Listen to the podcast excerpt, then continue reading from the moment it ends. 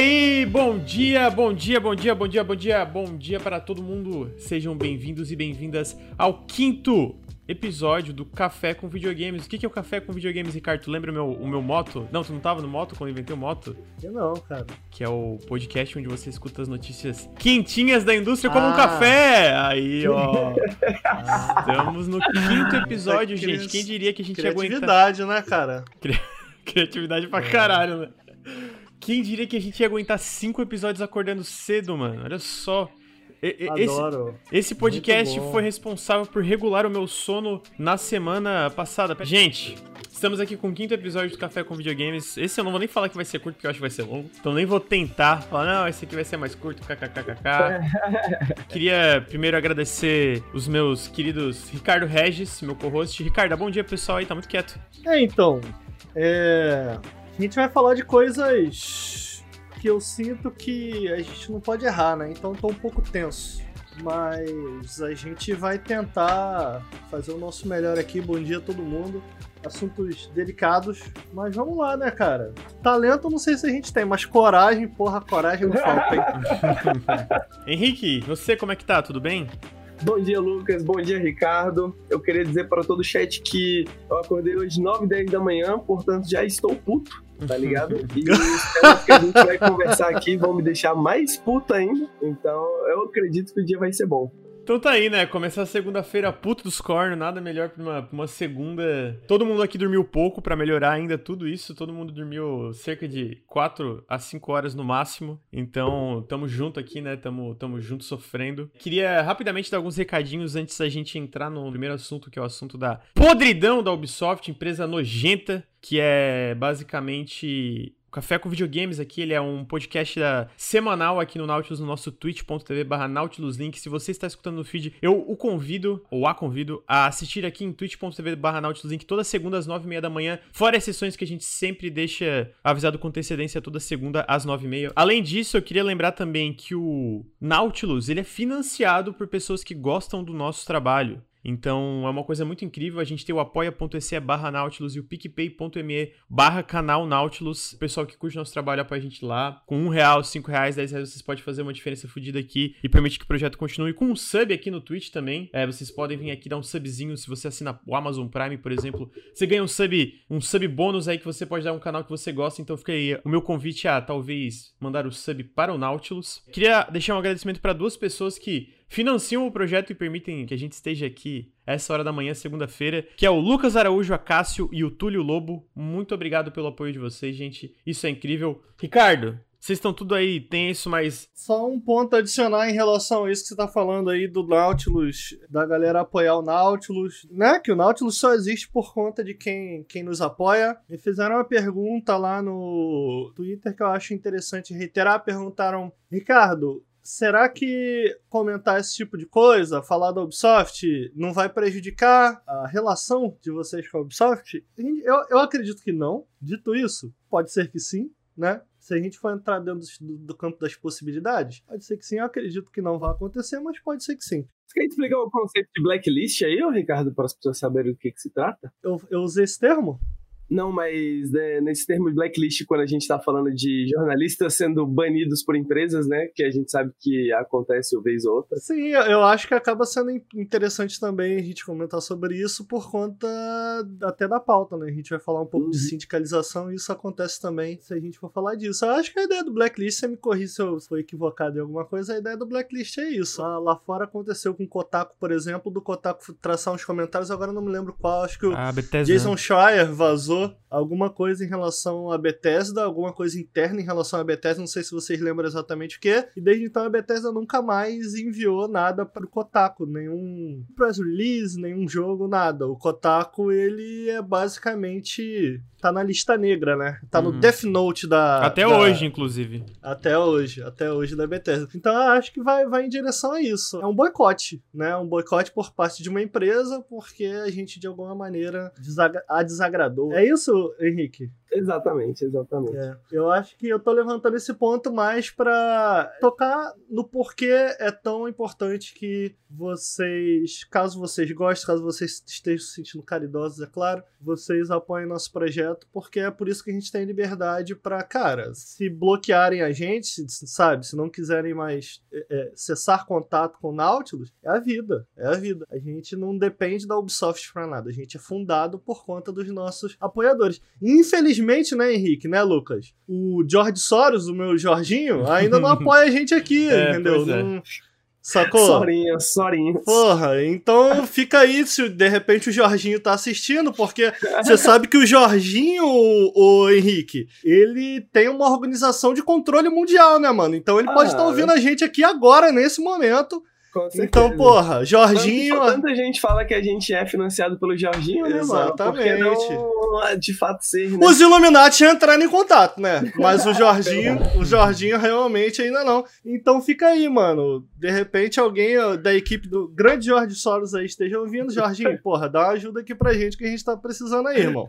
É isso aí que eu queria adicionar. Esses temas de hoje não são fáceis de, de comentar, a gente vai fazer, do- é, vai fazer um esforço aqui pra falar sobre. não são fáceis. É, se pessoas aí mais experientes e mais inteligentes que a gente verem que a gente tá falando besteira, sintam-se à vontade pra falar, pô, vocês podiam ter falado isso ou falado aquilo. Isso, tá- posso adicionar também? É um programa. Eu sinto que, em especial, quando a gente fala de sindicalização nos videogames, ele dá um programa próprio, mais aprofundado trazendo pessoas que estejam mais dentro da indústria para comentar junto com a gente. A gente pode. Esse feedback é interessante até não só para a gente fazer ajustes aqui enquanto a gente progride com o programa, mas também qualquer tipo de erro, qualquer tipo de falha, qualquer tipo de equívoco ou de algo que não tenha sido colocado em debate que era importante, a gente pode gravar um novo programa, né?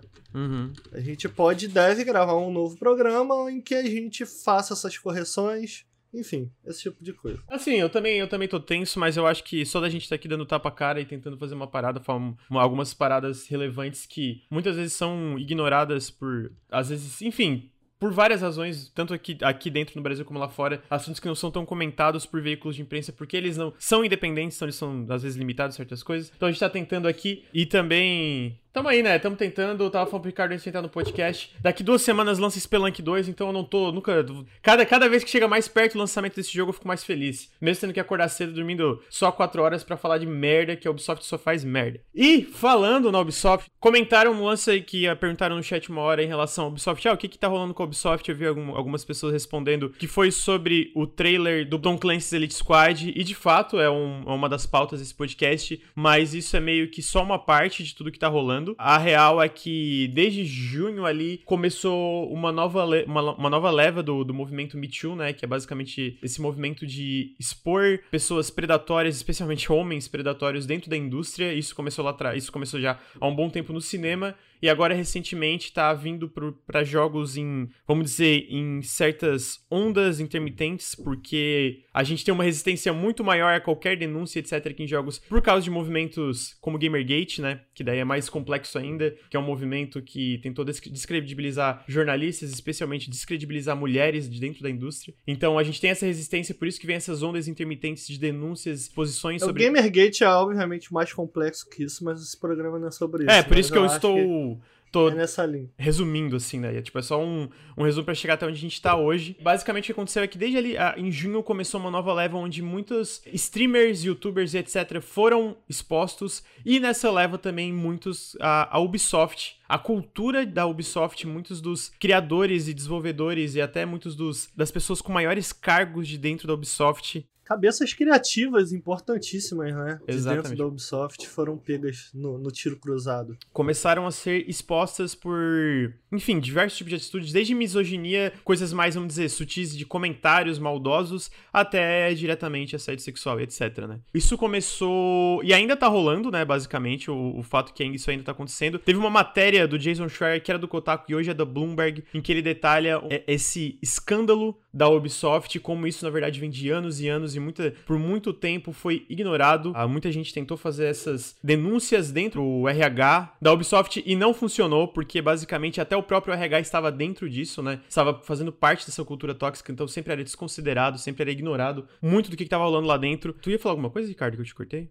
Eu acho que é por aí mesmo. Eu acho que dentro desse assunto é importante citar algumas coisas que as próprias vítimas falaram de dentro do que acontecia dentro da Ubisoft, porque mesmo quando as vítimas falavam alguma coisa, ainda que para ser resolvido internamente, a própria Ubisoft, o comando da Ubisoft, ela não ficava do lado da vítima, né? Então ela acabava reforçando que foram, foram muitas denúncias uhum. dentro da própria Ubisoft que vem acontecendo ao longo de bons dois meses e elas vêm acontecendo com tamanha constância e de tantas vozes porque exatamente porque não eram casos isolados. O próprio Yves Guillemot falou lançou uma, uma. Ele fez uma declaração em que ele fala que a. Bom, isso foi depois de tudo acontecer, disso ter vazado, etc. Desses comentários, né? Esses comentários contínuos. E ele comenta o que está acontecendo internamente dentro da Ubisoft é inaceitável. Essa cultura tóxica que se criou dentro da empresa, que é algo que as vítimas falam, que é uma cultura que elas citam que constantemente elas se sentiam assediadas ou assediadas por comentários, é, não só misóginos como racistas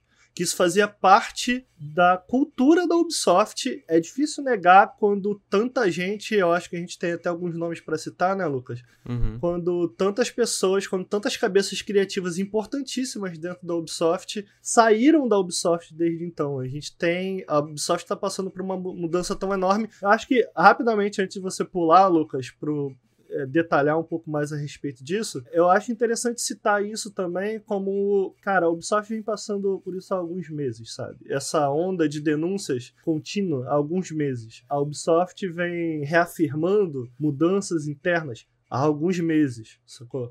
Não é porque a Ubisoft é boazinha, não é, é, é porque a Ubisoft tem uma imagem a zelar e isso isso mina a imagem da Ubisoft como empresa e isso é ruim para eles. Então, há algum tempo a Ubisoft vem fazendo isso. A ideia que eu li de algumas pessoas no Twitter, o que a gente vai falar mais tarde aqui, do trailer do Elite Squad ter sido lançado com a intenção de causar reação para que isso gerasse marketing em cima disso, me parece tão bizarra sabe? Tão fora da realidade. É desconexo, Exatamente né? porque. Exato, é uma desconexão muito grande, porque a Ubisoft, nesse momento, não precisa de mais marketing negativo. E vou usar negativo, nem preciso usar negativo, mas a, vou trocar o negativo por. A Ubisoft não precisa de mais. de uma atenção que possa ser divisória, de uma atenção que possa, ainda que possa parecer para parte do público positiva, eu não vejo por que a Ubisoft ia querer isso, sacou? Nesse momento ainda mais porque toda a parte de marketing de fato desse jogo ela não possuía nenhum tipo de, de iconografia, de narrativa que sinalizasse o que aconteceu na abertura, porque a gente vai ver, vai assistir aí do lançamento do Elite Squad. Então, me parece, parece haver uma desconexão. Tipo, esse não era o momento em que a Ubisoft precisava de atenção, sacou? Uhum. Quando ela tá passando por, por tudo isso, entendeu? Então, por isso a desconexão desse tipo de discurso, sabe? É o discurso que sempre vai existir. Não adianta se você levantar a voz pro que você acha que é certo, porque você, pro que você acredita, ou pro que você não acredita, vai ter sempre gente que vai levantar a voz para falar que você foi vítima, exatamente porque elas não acreditam em nada, né? Elas acham que dentro da visão limitada de mundo delas, só elas conseguem enxergar de fato o que está ou não acontecendo, quando na verdade elas estão distantes da realidade, elas não possuem nenhum tipo de contexto sobre o que está acontecendo e esses comentários são jogados pela internet, então não caiam nessa armadilha.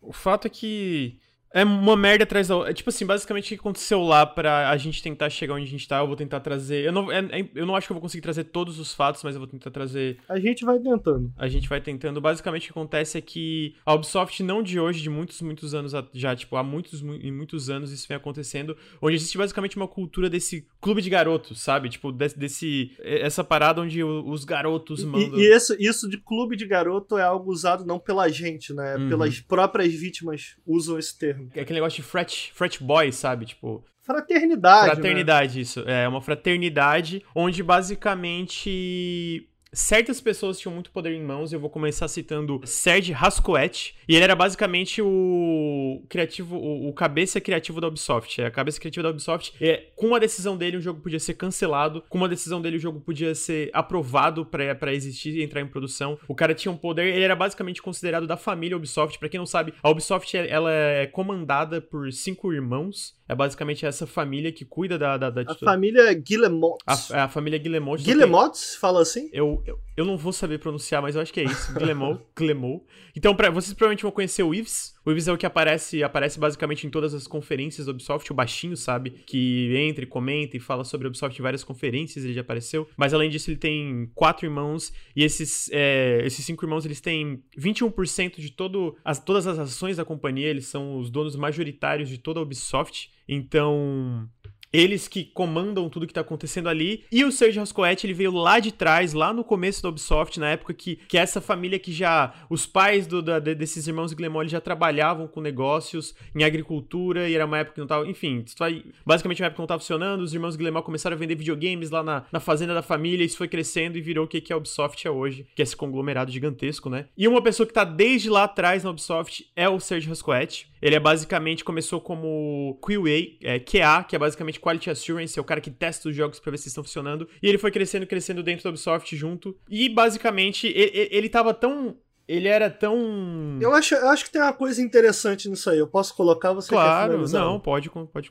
O que eu acho interessante para falar sobre ele é que a gente vai tentar linkar. A gente pode, inclusive, eu acho interessante a gente fazer isso, Lucas colocar alguns links não só na descrição do podcast, mas para quem está assistindo aqui a gente ao vivo, colocar alguns links que a gente usou como referência para trazer as informações que a gente está trazendo aqui para vocês na parte de comentário do Twitter. Tem uma matéria do Jason Schreier, né? O Jason Schreier foi um dos principais responsáveis por investigar e conversar com desenvolvedores por trás dessa, dessa onda de denúncias na Ubisoft que aconteceu muito dentro do próprio Twitter, mas o Jason Schreier, ele foi atrás de conversar com pessoas do alto escalão da própria Ubisoft e, e conversou anonimamente com muitas das vítimas também. Uma das coisas que eu acho interessante de falar sobre isso, cara, que o Jason Schreier trata na matéria dele, é que esse cara, você me relembra o nome dele, Lucas? Sérgio Rasquet ele cita como uma das, um dos principais motivos por, em algum tempo, a gente acreditar que os jogos da Ubisoft tinham uma fórmula pronta. Não era necessariamente porque os desenvolvedores internamente olhavam por que a Ubisoft estava criando para basear na sua para basear sua própria criação. E sim porque esse cara tinha um poder tão grande nas mãos que ele decidia o que ia ou não acontecer dentro desses jogos. Então, isso foi veementemente criticado por diversos desenvolvedores dentro da própria Ubisoft que tinham sua liberdade criativa cortada por conta de algumas decisões absolutamente arbitrárias feitas por esse cara, que decidiu o que, que um jogo deveria ou não ser dentro da própria Ubisoft. Então, na matéria, ele diz: pô, se você acha que por algum tempo os jogos da Ubisoft têm sido desenvolvidos de uma maneira muito parecida, é porque eles estavam sendo desenvolvidos basicamente por uma única cabeça na parte criativa, mas quem tomava a decisão final era sempre esse cara. E aí tem algumas denúncias em relação a algumas escolhas arbitrárias dessa que ele fez, por motivo nenhum. Porque ele, cara, eu prefiro assim e acabou. A Ubisoft sabia de algumas denúncias em relação a ele, mas se fazia, fazia louca, né? Se fazia é, de desentendida, porque ele dava dinheiro, né? Porque ele dava dinheiro. Então, as decisões dele traziam dinheiro para dentro do estúdio. Então, é fácil enxergar como e por que isso acontecia dentro da Ubisoft. Mas desculpa, continua. Acho não, que era, esse é um comentário interessante é, de fazer. Queria falar que tanto tu como o Henrique vocês podem me interromper a qualquer momento para complementar, etc. Porque, como eu falei, é difícil. Eu, eu, li, estudei, mas é difícil lembrar de tudo, contextualizar tudo certinho. Então, basicamente, o Sergio Rascoet é um desses caras principais, né? O Chief Creative. Ele era chamado de Chief Creative Officer. Eu não sabia, não sei, eu não, não tô pensando uma tradução exata, seria tipo oficial, chefe criativo. Basicamente é o cara que lidava e, e, gerenciava muitas dessas decisões em relação aos produtos da Ubisoft. E ele tinha tanto poder em mãos como que o Ricardo, como o Ricardo disse, ele podia, com por decisões completamente arbitrárias do que, que ele achava que o seria um jogo de sucesso ou não é, cortar coisas e, e, e, minar coisas. A gente tem vários exemplos disso em relação às produções da Ubisoft, como é, o fato do Assassin's Creed Origins, inicialmente o Bayek, que é o protagonista, era pra morrer cedo, e a Aya, que é uma mulher, ser a protagonista do jogo. Ele não quis, porque o argumento dele era que mulheres não vendem videogames, né? Mulheres protagonistas, a gente sabe que isso é mentira por números. A gente também sabe que no Assassin's Creed Syndicate era pros irmãos terem basicamente o mesmo tempo em tela, ele que vetou isso também. A gente sabe que o Assassin's Creed Odyssey, os desenvolvedores desenvolvedores queriam que tivesse só a Cassandra como protagonista,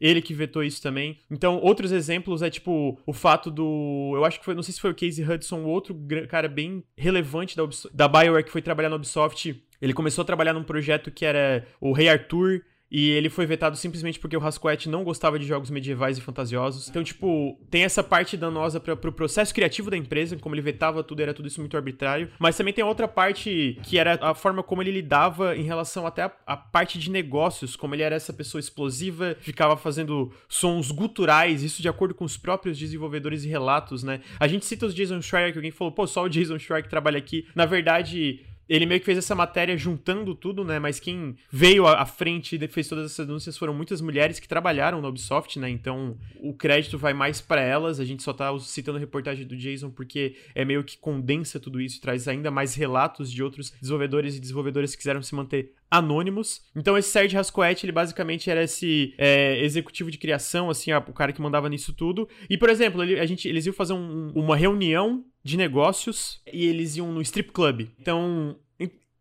Entenderam o, o, o, lance de fraternidade? Tipo, gera um ambiente que deixava qualquer mulher desconfortável, né? E além disso, as mulheres da Ubisoft recebiam avisos para não sair para beber com ele, porque ele era uma pessoa que bebia também, era explosiva, etc. Então, tipo, o que que acontecia é que elas não saíam com ele e basicamente todas as pessoas que ganhavam cargos mais relevantes dentro da empresa eram pessoas próximas do Rascoete, que por causa das atitudes dele, da forma que ele agia diante de mulheres, a, de, de, como ele tratava mulheres, a como ele andava, é, aos lugares que ele ia, a forma que ele lidava com toda a parte de negócio, era só homens que ficavam próximos dele, homem, homens que eram coniventes com esse tipo de atitude, né? Então, basicamente, o que resultava é, foi cada vez mais, brancos. desde lá atrás, foi. Brancos. Oh, brancos, verdade. Eu, eu acho que o brancos é importante aqui e o que a gente tá falando. O que a gente tá falando a respeito disso tudo aqui é interessante. Eu vi algumas pessoas no chat comentarem: Ah, mas isso é toda empresa. Sim, a gente tá comentando isso porque essa não é necessariamente a denúncia, esse é o sintoma.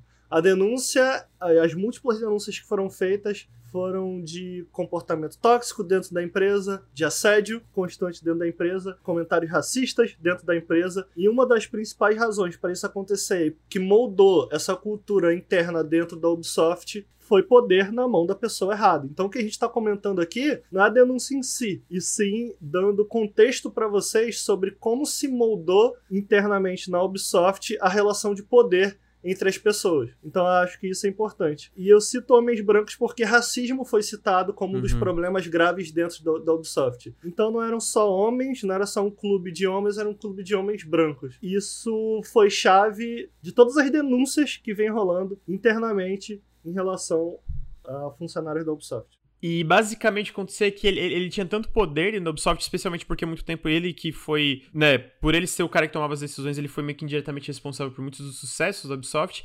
que mesmo com essas denúncias tinha essa se existia essa noção de que ele era meio que imune a qualquer tipo de, de, de consequência por esses atos, é, por essas coisas que estão acontecendo, mas o barulho foi tão grande que, né, tanto ele como outros é, executivos e até executivas, porque a, a chefe da, da relação, a chefe de RH era uma mulher que também passava pano né, para muitas dessas coisas, foram afastados desses cargos, mas a gente vai chegando lá aos poucos, né? Exato. Eu acho interessante, não sei se você tem aí, Lucas, citar alguns outros nomes, porque ah, inclusive aqui no chat alguém tá falando, ah, mas isso daí, problemas individuais acontecem em qualquer empresa. O problema é que quando a gente fala de cultura, a gente não tá falando de um problema individual. A cultura, ela foi criada dentro da Ubisoft desde que a Ubisoft é, nasceu, e por isso a gente está falando desde o nascimento, quando ela foi criada pelos irmãos Guillemont, cinco homens, e pessoas ao redor, inclusive a gente vai, vai, vai explicar mais para frente como esse problema associado aos Guillemonts se conecta ao próprio jogo,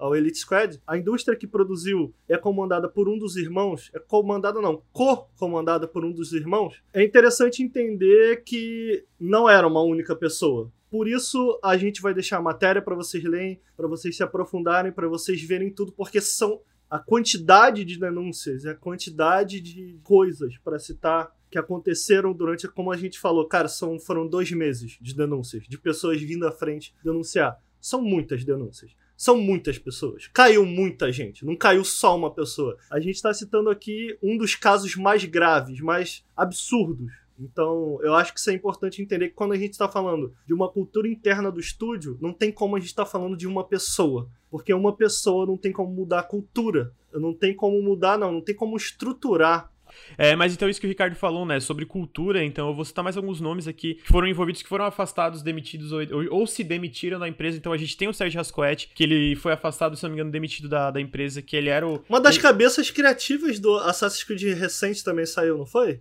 É, o Val, do Valhalla, né, ele foi afastado. Isso, do Valhalla ele Porque ele basicamente tava, ele usou o cargo para se aproximar de uma fã, teve um caso com ela, uh, que é o Ashraf Ismail, e basicamente ele mentiu muito, né, fez, tipo, fez aquele lance de gaslighting que ela queria saber mais, tipo, contar dessa relação deles e ele ficava, tipo, insistindo para ela não contar porque ele é casado, né? Então ele tava tendo esse, esse caso com uma fã é, o, e usou o cargo da, de diretor criativo de Assassin's Creed pra se aproximar dela e tal. É, além disso, também teve o Maxime Belandi. Esse era, diria que não tinha tanto poder com, com o Rasquette, mas era, era o, talvez o mais problemático de todos, junto com o Tommy François, que era um dos heads de design, onde o Belan, ele era um cara que era conhecido por ficar bêbado toda hora, por fazer, é, tipo, passar a mão nas pessoas e mulheres, né? E, inclusive, tem um caso muito famoso dentro, muito famoso dentro do Ubisoft de anos, que ele enforcou uma funcionária em uma, uma dessas festas em que ele ficou bêbado e tal. Então, era um cara extremamente problemático. Ele foi, se não me engano, diretor criativo de Splinter Cell Conviction. Ele foi demitido, ou se demitiu antes de tudo isso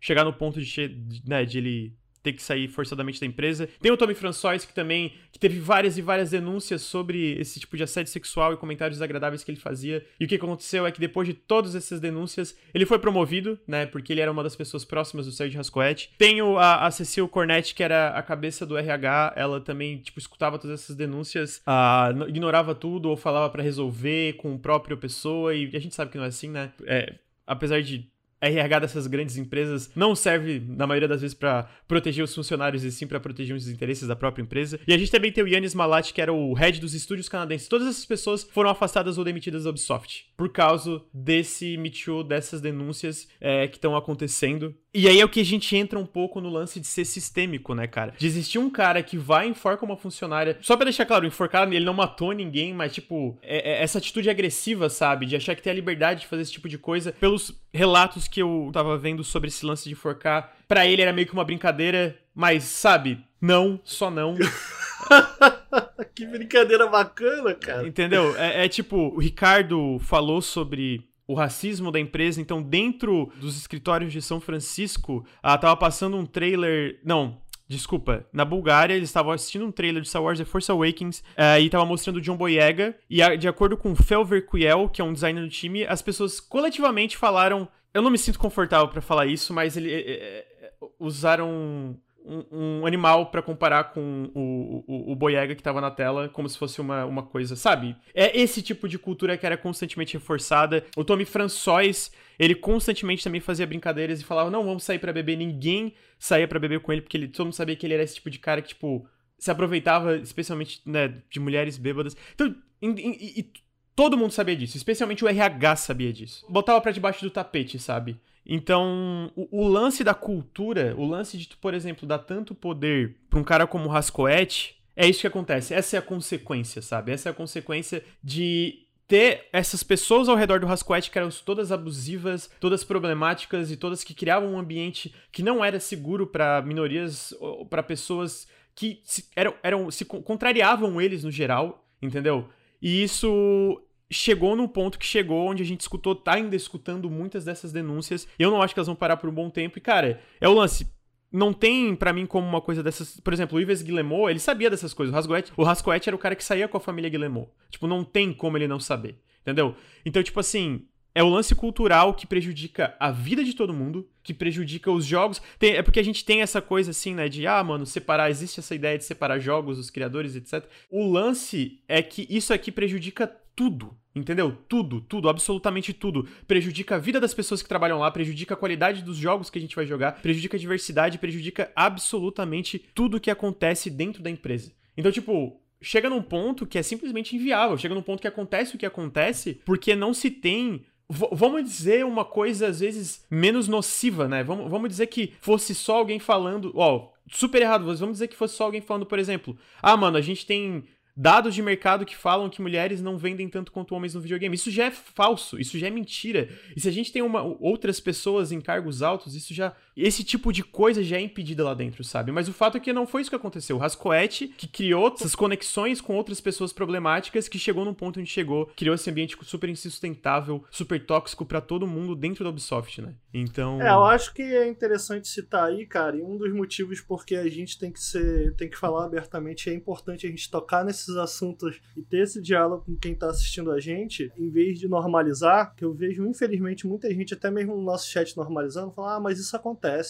Ah, mas é isso aí, né? Para além dos motivos que você deu, de, cara, isso altera diretamente a qualidade se essa é a maior preocupação, o que eu acho que não deveria ser, se a maior preocupação é a qualidade final do que a gente joga, você deveria estar preocupado com isso. Você deveria apoiar desenvolvedores que se sentem confortáveis ou que se uniram para falar sobre isso, porque no fundo, no fundo, é isso que, eles estão fazendo, né? Se eles tiveram coragem suficiente para abrir a boca e colocar para fora muitas vezes situações traumáticas pelo qual eles passaram, no fundo, no fundo é um grito de ajuda, né? É tipo, cara, a gente precisa que alguém faça alguma coisa, porque essa daqui é a nossa vida, nosso, nossa vida tá atrelada a esse trabalho, a gente não quer simplesmente abandonar isso aqui, a gente quer mudar isso daqui, a gente quer que é, é, esse espaço seja melhor, para que seja melhor não só pra gente que cria, mas para vocês que consomem. Para mim, na minha cabeça, faz bastante sentido. Eu acho interessante tocar nesse assunto também, porque muitas vezes essas empresas, eu acho que essa é a parte frustrante de tudo isso. É, a gente, logo mais a gente vai entrar na parte do Elite Squad. Faz poucos meses que a própria Ubisoft fez uma postagem reforçando que a Ubisoft apoiava a diversidade, que a Ubisoft apoiava o Black Lives Matter, que ela ia fazer uma doação e que isso é um absurdo o que está acontecendo. E é por isso que eu acho que essa performance porque é uma performance, fazer isso em público enquanto por trás parte da cultura da sua empresa ela é baseada em racistas no topo, comentários racistas sobre as pessoas que estão trabalhando ali ou não, isso acontece exatamente porque existe essa dissonância entre o que é dito e o que é feito internamente, né? Então isso acaba sendo algo que eu comento extensivamente a respeito disso e sempre reforço que é necessário que a gente cobre não um comentário dessas empresas, ah, pô, e aí, o que, que vocês têm a dizer? Mas que cobre mudanças, sabe? O que está acontecendo internamente? Pô, então você pensa, ah, que bacana a Ubisoft, olha lá, ela fez uma postagem apoiando, e aí, cara, quantas pessoas negras estão tão estão no poder ali dentro? Quantas pessoas negras tem ali dentro? Quantas pessoas negras tem aqui? Eu, eu vou me arriscar, cara. Eu nem sei se eu tô falando besteira porque eu, re, eu realmente não assisto. Mas quantas pessoas negras vocês já viram passar ali pelo canal da Ubisoft Brasil? De novo, vou me arriscar. Nem sei. Nem sei. Será que internamente isso tudo que está sendo dito, é, é, o que a empresa diz defender, será que ela está colocando em prática? E eu acho que isso que é frustrante, sabe qual é? De, de ver, de enxergar essa dissonância com clareza e, e por isso é importante que a gente toque nesses assuntos, porque teoricamente a empresa defende esses valores quando internamente, na, em realidade, algo absolutamente diferente acontece. Eu acho que mesmo, vamos dizer, se pessoas é, negras passaram ali no canal da Ubisoft, isso não, não isenta a empresa no geral dessa responsabilidade que a gente vê que não que tá acontecendo esses problemas internos em relação a racismo, misoginia, outro tipo de coisa, né? Isso acontece independentemente de ter criadores, de ter minorias ali trabalhando né, né nesses jogos, né? Tipo, então Independentemente se passaram lá ou não, o fato é que a gente tem esses comentários é, super infelizes que tudo bem, isso não é responsabilizando nenhum funcionário da Ubisoft especificamente, né? A gente tá falando da cultura como um todo. Porque a gente sabe que, como toda empresa grande como o tamanho da Ubi, tem gente boa lá dentro. A gente sabe, tanto que ah, sim, a gente sabe claro. também que a gente tá vendo nessas né, denúncias e tal, né?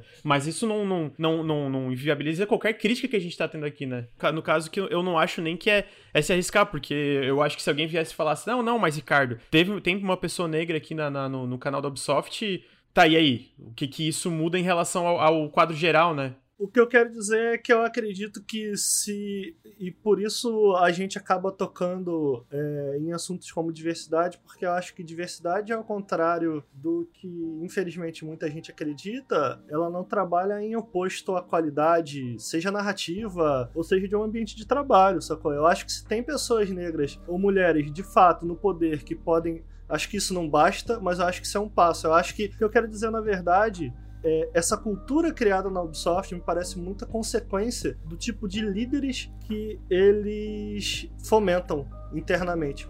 Na minha cabeça faz sentido. Então, é dissonante exatamente por isso, porque enquanto toca-se nesse assunto para a parte exterior, os líderes, quem está no topo, quem toma decisões, são sempre as mesmas pessoas. E a gente sabe que cor tem essas pessoas. A gente sabe, né, se essas pessoas a que gênero elas pertencem. Enfim, a gente sabe, saca? Então eu acho que isso é a parte mais frustrante disso tudo, sabe? E por que a gente não pode normalizar isso tudo?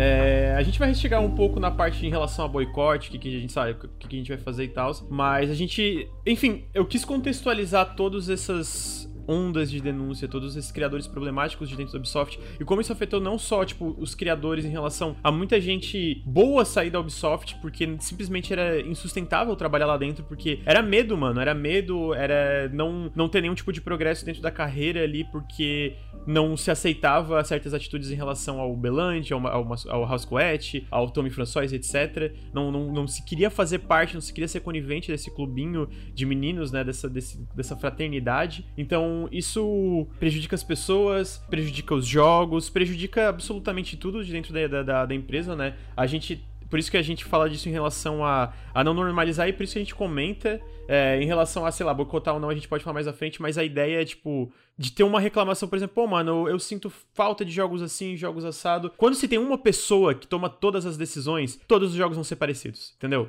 Então por isso que a gente fala que diversidade é importante, por isso que a gente é, é bate nessa tecla, porque tendo diversidade vão se ter produtos. É porque quando se fala diversidade, muita gente é, vai automaticamente conectar a diversidade. Ah, ok, eles estão falando o que é também, ah, eles estão falando que tem que ter pessoas negras, amarelas, indígenas, é, homens, mulheres, etc. É claro que é sobre isso também, mas eu acho que, para além disso, é sobre uma diversidade de visão de mundo, né? Uma diversidade de pontos de vistas que acabam sendo interessante não só internamente, culturalmente para a empresa, mas acaba sendo interessante para a gente também, cara, que, que consome esse tipo de conteúdo, porque a gente consegue enxergar as coisas, enxergar narrativas de pontos de vista diferentes. E, cara, isso não é tão interessante, isso não é tão legal, sabe? A gente pensa num jogo como, sei lá, Horizon Zero Dawn e, e visões que ele tem tão, tão diferenciadas, e, sei lá, a gente pensa em Wastelands 3, que saiu agora tantos outros jogos que são construídos de maneiras diferentes, com visões diferenciadas. Cara, não é interessante isso? Ambos esses jogos, o Horizon Zero Dawn foi feito pelo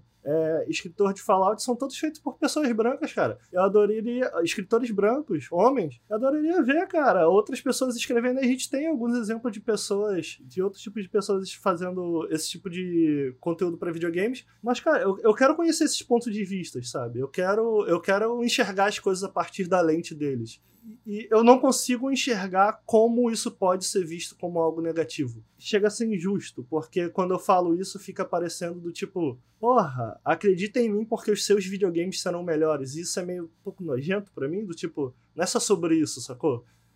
Mas eu acho que, que isso acaba conversando tão claramente, do tipo, cara, será que nem isso vocês conseguem enxergar, sabe? Uhum, uhum, no geral, né? Eu contextualizei e eu gostaria de reforçar, cara, se vocês dois quiserem me lembrar de mais alguma coisa, porque realmente foram vários casos e a gente assistindo Jason Schreier, mas todos os créditos vão para as vítimas que sofreram todo esse tipo de abuso dentro da Ubisoft e que tiveram a coragem de vir muitas publicamente, algumas anonimamente em relação a todo, todo esse é, é, essa nojeira que rolava lá dentro, né? Que rola lá dentro. Eu falo rolava no passado, mas rola ainda. É, se for ter alguma mudança, vai demorar muito. E eu não acredito que uma mudança fundamental vai acontecer se, o, o, o por exemplo, o Guillemot continuar como CEO, sendo que ele que permitiu que tudo isso continuasse por anos, né? Mas eu queria saber um pouco do que, é, que eu acho. Eu, eu acho importante, eu acho que o Henrique talvez possa citar aí. Eu acho importante citar que a Ubisoft promete mudanças, né? O próprio Ives escreveu, né? Falou a respeito, a própria Ubisoft também oficialmente, mas o Isis, através da sua própria conta, prometeu mudanças, falou que o que aconteceu internamente é inaceitável, pipipipopopó.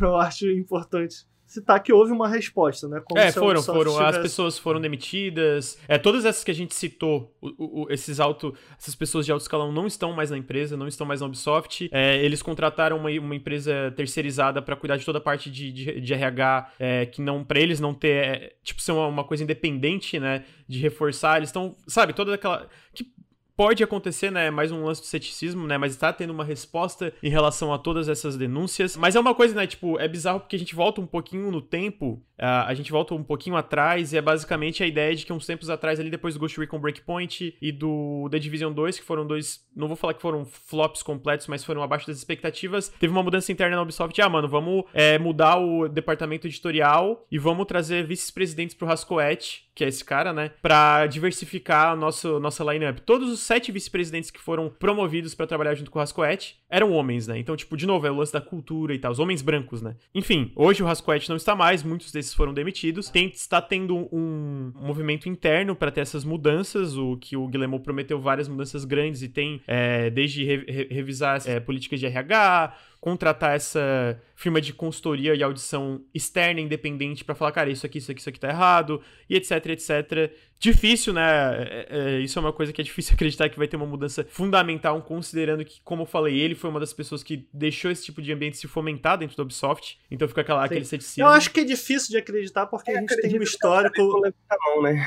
É, é, é, a gente tem um histórico dentro da própria indústria de videogames, a própria Rockstar, muita gente argumenta que muita gente mudou, os próprios desenvolvedores falam que muita coisa mudou internamente, mas essas mudanças elas vêm acompanhadas de, de múltiplas novas camadas que a empresa traz para se proteger para que funcionários voltem a abrir a boca, sabe? É, ao mesmo tempo que essas mudanças, algumas mudanças elas chegam porque elas são inevitáveis por conta de pressão externa, importante é, citar pressão externa para muita gente que gosta de falar que ah, isso não adianta nada, desnormalizar esse tipo de coisa. As mudanças acontecem por conta de pressão externa, mas como a gente vê na Rockstar, ainda que as coisas mudam, elas vêm acompanhadas de novas medidas que a empresa toma para que não vazem coisas, novos NDAs, né? São criados internamente da empresa. O NDA, para quem não, não, não tem a menor noção, são novos, novos contratos para que funcionários sejam impedidos de falar né?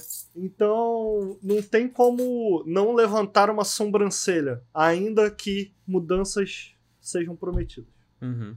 É, Henrique, eu queria um pouco da tua perspectiva antes da gente entrar no trailer do Elite Squad, que eu acho que tem uma contextualizada legal em relação à cultura, e aí a gente chega. O que, que a cultura, além de todos, né? Tudo isso que a gente falou, a cultura leva a coisas como um jogo como o Tom Clancy Elite Squad existir num contexto na, no panorama atual, que é uma parada de responsabilidade absurda. Mas antes da gente entrar melhor nesse detalhe em relação ao Elite Squad, eu queria um pouco da tua perspectiva sobre tudo isso que a gente tava falando. Cara, eu eu acho que uma das coisas que eu acho mais interessante quando a gente fala de capitalismo e coisas do tipo assim é essa questão de cultura corporativa, né? Quando o trailer do Elite Squad saiu, por exemplo, você vê muita gente comentando assim, porra, como é que isso passou na mão de várias pessoas e foi pra frente, tá ligado? E a gente vê, né, com esses exposes do Jason Schreier, a gente vê que é muito simples explicar como que essas coisas vão para frente, né? Porque na verdade elas não passam na mão de várias pessoas, porque uma, duas pessoas têm um controle criativo sobre a empresa, né? Então, essa individualização da, da responsabilidade, a individualização do poder, né? Já que esse poder não está distribuído na empresa, é que causa esse tipo de coisa, né? Então as pessoas falam, ah, mas é uma maçã podre, né? Porra, é um desenvolvedor, mas também não é, né? A gente vê que isso acontece em todas as indústrias, é, em todas as indústrias de, de mídia, né? De entretenimento e no videogame, em quase todas as empresas, em muitas empresas das maiores, tá ligado? Então a gente vê que, sabe, para mim parece muito complicado a gente não ver isso como um problema estrutural, sabe? Parece muito difícil, parece um, um, um, exercício mental muito forte, assim, muito grande, você não enxergar isso como um problema estrutural, como um problema que acontece em várias empresas porque existe alguma coisa em comum entre essas empresas, sabe? São empresas de capital aberto, são empresas que a preocupação principal é o lucro, são empresas que, na verdade, no fim das contas, estão cagando para você, para videogame, elas querem ganhar dinheiro com uma diversidade de franquias diferente, explorando públicos diferentes dentro dessas franquias, né? Porque tem a questão da monopolização que a gente já falou.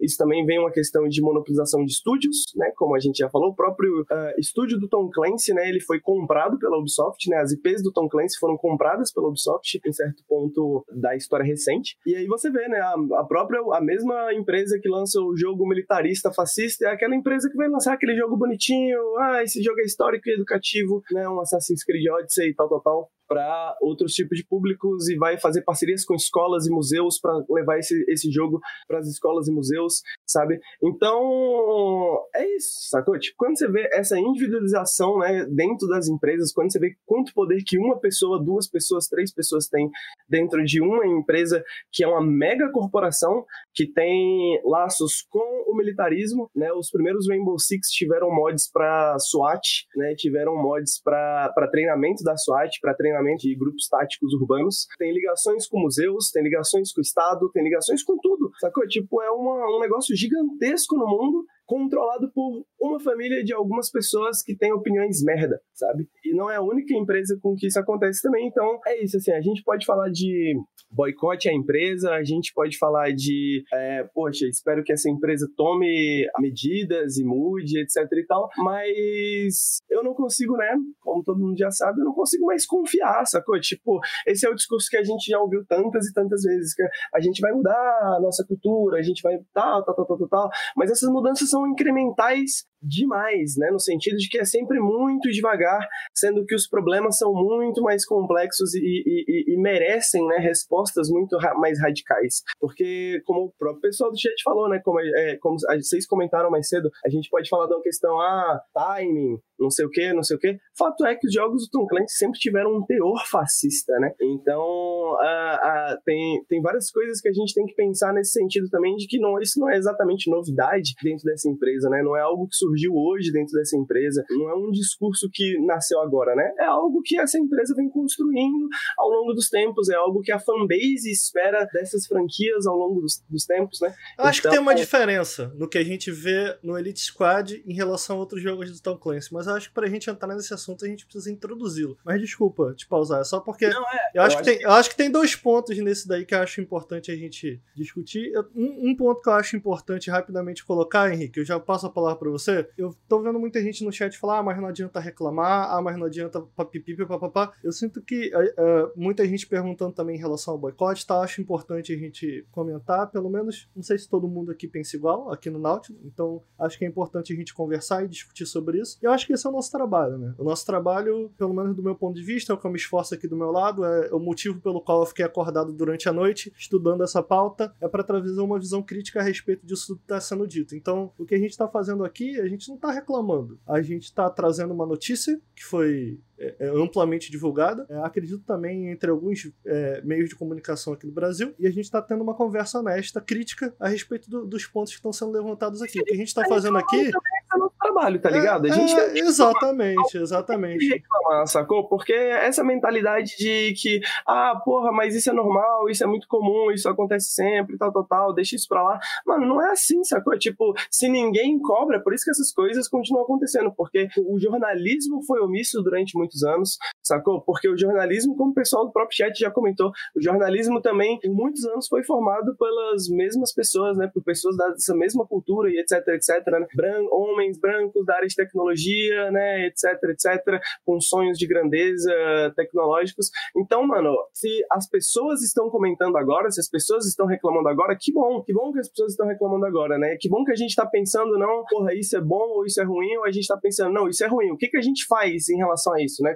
Será que a gente boicota? Será que a gente reclama? Será que a gente expõe? Né? A gente está fazendo, tentando fazer o nosso papel de trazer as informações para vocês, né? Do que, que aconteceram e também trazer a nossa opinião, que não é uma opinião também que foi tirada, né? Do nada, né? A gente, como o Ricardo falou, a gente não só estudou a pauta, mas a gente estuda a indústria de videogame há muitos anos, né? A gente, afinal de contas, a gente é fala sobre videogame. Então eu vejo muita gente, ah, mas isso acontece fora do videogame. É, a gente cobre videogame. Exato.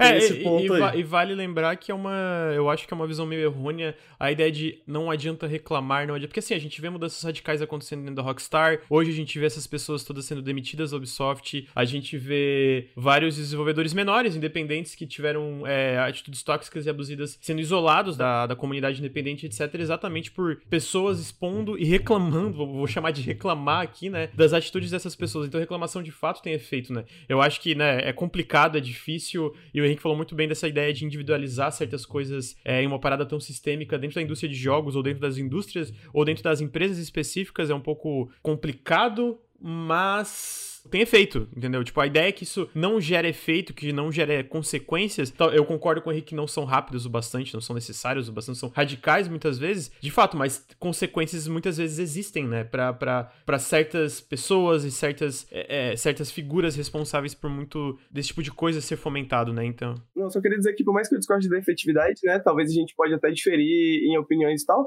pelo menos é um começo, né? Eu, eu, tipo assim, alguma coisa tem que ser feita para que a gente comece a pensar nisso e depois pensar se isso é suficiente ou não, né? Como o Lucas falou, nosso trabalho de expor é por isso, né? Porque mudanças realmente acabam acontecendo. Exato. Eu não acho que é um trabalho organizacional como o que a gente fez, por exemplo, com o Xbox Mil Grau, sabe? Que a gente organizou nossa comunidade, a gente moveu nossa comunidade, a gente ativamente participou daquilo ali porque a gente achava que a gente teria um meio melhor, um meio que a gente participa como YouTube, um meio que a gente participa de games melhor se eles fossem responsabilizados por tudo que aconteceu. É diferente do que a gente está fazendo aqui. A gente não está fazendo um levante, a gente não está dizendo para vocês o que fazer, a gente não está. A gente tá... tem esse poder, né, cara? Exatamente. O Xbox gente... Mil Grau é algo que é, é, é, da nossa classe, né, cara? Eles são, eles, eles são, eram, seja lá o que for, produtores de conteúdo sobre videogame na internet, né? Coisas que nós somos também. Então nós temos a nossa responsabilidade nesse caso de, de, de pensar, né, o que, que a gente pensa do, do, do da E responsabilidade é uma palavra boa, porque eu sinto que o que a gente está fazendo aqui é isso, cara. Eu, eu me sinto responsável quando esse tipo de. Eu, eu sei que no final de semana eu não sei como vocês se sentiram. para mim é muito frustrante Bom, eu quero deixar isso, isso para falar para isso, falar sobre isso depois que a gente apresentar o Elite Squad, mas eu só acho importante diferenciar. Eu acho que o que a gente está fazendo aqui nesse caso é criticar. A gente está trazendo informação e a gente está fazendo. Eu, eu não acho que a gente está reclamando, a gente está tecendo uma crítica em cima. Eu só queria deixar isso claro caso não esteja. Então acho que a gente pode entrar no, na, na, na, na, polêmica mais recente, né? Que é o, o lance do Tom Clancy's Elite Squad. Pra quem não sabe, o Tom Clancy's Elite Squad é um, é um jogo mobile da Ubisoft, um, um jogo tático meio RPG, onde antes, né, a, a, o lance é que esse jogo tá anunciado faz um tempo, mas só agora que a gente teve mais ou menos o contexto narrativo do jogo, onde tu controla essas esquadrões que misturam personagens de séries diferentes, Tom Clancy, uh, o, o, Sam Fisher, e, e enfim, personagens do, da de Ghost Recon, de Splinter Cell, de Rainbow Six, etc, e tu combate essas facções, né. Só que a gente descobriu agora que essa facção, na verdade, do jogo onde você combate a facção Umbra, e o lance é que, tipo, dentro do trailer, e aí talvez alguém queira. Não sei se o Henrique falou que queria falar, depois citar o trailer certinho. Basicamente, a ideia é que a população está cada vez mais insatisfeita ao redor do mundo com governos, etc. Guerras, corrupção e pobreza transformaram o mundo numa coisa cada vez mais instável. E dentro dessa instabilidade, uma organização chamada Umbra é, está crescendo para enfraquecer os governos. O lance é que a Umbra, basicamente, é, eles falaram... Para construir nova ordem mundial, né? É, para construir uma nova ordem mundial, verdade. Eu queria é. muito que vocês passassem o trailer. Se a gente tá, tá conseguisse tá passar o trailer... Quer que eu passe eu o trailer com som e depois voltar? simultânea, só que aí eu preciso do Lucas dar play mais ou menos junto comigo. Me avisa quando você for dar play do começo do vídeo que eu dou play. Vai, um, dois, três, play. Tá, o mundo está num estado alarmante a guerra, corrupção e pobreza deixaram o mundo mais instável do que nunca. É, como a situação foi, enquanto a situação foi piorando, a raiva foi crescendo, né? É, e entre as rachaduras, uma nova ameaça emergiu para tomar tirar vantagem desses problemas civis, né? Essa organização é chamada Umbra, organização sem face que quer construir uma nova ordem mundial. Eles querem, eles dizem, é, eles dizem promover uma utopia egalitária para ganhar suporte popular, enquanto por trás das cenas Umbra organiza ataques terroristas mortais e gera ainda mais caos, e enfraquece governos, ao custo de muitas vidas inocentes. Simultaneamente, eles estão hackeando mídias sociais para descreditar líderes mundiais, como se eles sozinhos, e trazer pessoas para a causa deles. Sob imensa pressão, líderes mundiais autorizaram uma nova agência, uma agência cross, né, internacional designada para combater Umbra. É claro que jogar pelas regras não vai vencer essa luta. O líder, de, o, o, líder desse esquadrão convencional vai precisar recrutar soldados de elite de todos os cantos do, do mundo, incluindo o submundo criminoso. Como comandante desse esquadrão sem precedentes, nós precisamos de você para colocar um fim na campanha de caos da Umbra. Bem-vindo ao Tom Clancy's Elite Squad. ah, brincadeira. É... Coragem tem, porque noção, né? Tá, deixa eu só explicar, tipo, algumas coisas aqui rapidão. Esse jogo, né, o pessoal comentou aí, soldado do Bop do nada aí, essa, essa, essa, essa soldada, né, a caveira, é, ela é uma personagem do Rainbow Six Siege, né? Uh, como vocês viram ali, tem o, o, o, Sam Fisher, né, do Splinter Cell, tem a caveira do Rainbow Six Siege. Então, de maneira geral, né, o Elite Squad, sem citar mecânicas nem nada, ele é um, um Smash Bros do Tom Clancy, né, basicamente, né? Ele é um, um, um jogo, aquele jogo de franquia que mistura várias IPs dessa franquia. Eu acho que tá mais pra um para aqueles joguinhos. Tem um nome desse gacha, gênero, né? cara. Jogos gacha, gacha, né? exatamente. É, exatamente, é um, jogo gacha, mas basicamente, né, em questão de, de, de, temática e tal, são personagens que são tirados de outras franquias. Então essa personagem do Bop, ela já existe, né? A caveira, ela já existe. Eu tava comentando com o Ricardo ontem, ela já é bem problemática dentro do Rainbow Six Siege, né? Se você for fazer uma análise crítica do Rainbow Six Siege, porque como a gente já tinha comentado antes também, é, essa, essas noções protofascistas da, da Ubisoft, principalmente dos jogos do Tom Clancy, não são de hoje, né? Não vieram de hoje. Mas, ok, terminamos de ver o vídeo. Não, comenta por que, que você acha que a personagem no Rainbow Six é problemática. Você me. Eu, eu não jogo e você me contou algumas coisas que eu falei, é, não, realmente, meio asqueroso. Tá, é, você tem. No Rainbow Six você tem dois personagens inspirados no Bop, né? Uh, o Rainbow Six, o Rainbow Six Siege, né, como um todo, ele tem Uh, os personagens, cada um vem de uma organização militar, né, uh, países diferentes e tudo mais. E para não deixar o Brasil de fora, né, porque a Ubisoft é uma empresa inclusiva e multiétnica e etc. Eles colocaram dois personagens brasileiros, dois personagens brasileiros, ou pelo menos dois, né, da época que eu vi, do Bop, claramente inspirados ali pelo Tropa de Elite. Você tem essa personagem Caveira, que ela é uma mulher, que a Ubisoft, como eu falei, é uma empresa inclusiva, né? Ela, né, porra, jogos militares com mulheres protagonistas, isso a gente não costuma ver por aí, né? Então, você tem essa personagem que até mecanicamente ela é muito problemática, né? Não só, se não bastasse a escolha de uma personagem do BOP, um estado como Rio de Janeiro, que passa por uma situação tão complicada, o BOP ser utilizado como um herói, né, dentro disso tudo, a caveira, a mecânica dela, basicamente, é que ela é um personagem meio stealth, ela anda meio escondida, meio anda sozinha ali, ela lurca, né? E uma das habilidades principais dela é que se você mata um inimigo, você consegue tirar informações dele sobre a posição dos parceiros dele pelo mapa, né? O que parece uma mecânica, é uma mecânica muito interessante, né? Uma mecânica que o Valorant tem com o Cypher, por exemplo, né? Mas quando você leva em consideração toda a representação do BOP, quando você leva toda essa questão de. No filme do Tropa de Elite, uma das grandes questões é a tortura, né? Uh, os agentes do BOP torturando uh, criminosos e tal para obter informações. Você vê como é que essas mecânicas se tornam muito problemáticas dentro de um, dentro de um jogo, né? Quando você usa isso para propósitos competitivos, para propósitos né, de diversão e etc e tal. Bom, você vocês viram o vídeo. Eu acho que a problemática ao redor do vídeo, eu acho que o Lucas vai querer falar um pouco mais a respeito disso também, é porque a Ubisoft, depois que muita gente achou meio asqueroso, esse, esse não é um trailer, o que a gente passou é a abertura do jogo. A Ubisoft respondeu e prometeu remover do trailer o símbolo com a mão levantada, né? E a gente sabe que esse símbolo ele já foi associado a outros movimentos na história, e eu acho que o que eu tava querendo dizer quando eu disse que esse jogo soa para mim um pouco diferente do que o que você estava falando, Henrique, do tipo, ah, cara, mas a gente sabe que a Ubisoft ela já tratou dessa maneira com outros jogos do, do Tom Clancy já tinham esse viés fascista da coisa e tal. Eu acho que o que difere aqui para mim é que distanciamento histórico. A gente tá vivendo isso agora. Então me parece menos uma narrativa, sacou?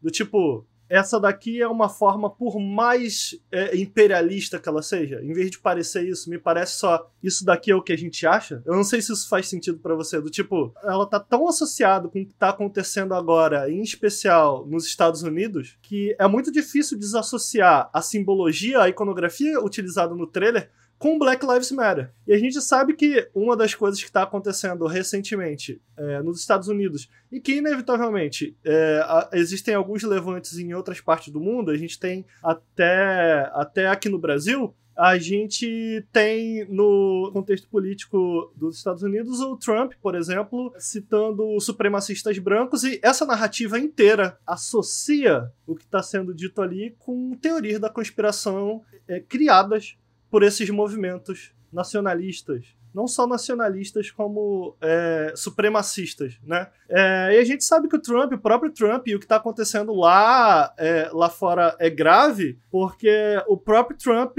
enquanto ele fala desses movimentos, chama esses movimentos nacionalistas de very good people, very nice people, né? São, são pessoas muito boas. Ele fala do Black Lives Matter como uma organização terrorista. Então você colocar com essa iconografia, com essa linha de narrativa, nesse momento atual que a gente está vivendo, sacou?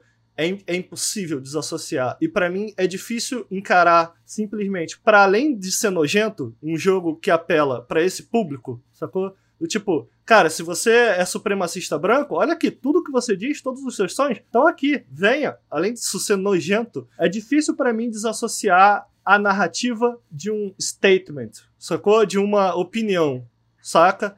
E eu acho que por isso, por isso para mim soa tão nojento, sacou? Por isso para mim só tão desconcertante. Porque, para mim, ler isso no final de semana foi tipo, caralho, que merda, né, cara? E eu acho que tem uma coisa que a Beatriz Blanco citou no Twitter que eu acho interessante. Que muitas vezes, quando a gente tá falando disso, a gente acaba caindo numa armadilha de falar, porra, cara, a gente não pode deixar que videogames se tornem isso, sacou? Esse tipo de narrativa, ele acaba alimentando, e por isso eu falo de, de distanciamento histórico da coisa. Tipo, isso tá acontecendo agora. Cara, isso é uma opinião, entendeu? Não por conta só de videogames, porque, cara, acabou de acontecer lá nos Estados Unidos o jovem que matou três pessoas, acho que matou duas e feriu uma. Não tenho certeza se as três morreram. Deu um tiro no meio do protesto, matou três pessoas negras. Então, cara, não é sobre videogame, brother. É sobre isso reforçar esse tipo de atitude. Eu não acho que o cara vai sair do jogo dando tiro em alguém. Eu acho que ele reforça o argumento, não só reforça o argumento, como é um espaço seguro, sacou? Para esse tipo de pessoa, entendeu? E é aí que mora o perigo, cara. Eu acho que não é sobre videogames. É sobre, cara, eu acho que isso, como tá ligado à nossa cultura, como tá ligado, como se transforma em um argumento, como tá acontecendo agora, se transforma em um argumento. Eu acho que isso é mais um argumento que pode reforçar, sacou? Na cabeça de, cara, num jogo de celular, entendeu? O que tá acontecendo agora. E o resultado não vai ser visto com quem tá no controle na mão. O resultado vai ser visto na rua. Isso tá acontecendo agora, entendeu? E eu acho que por isso é tão grave.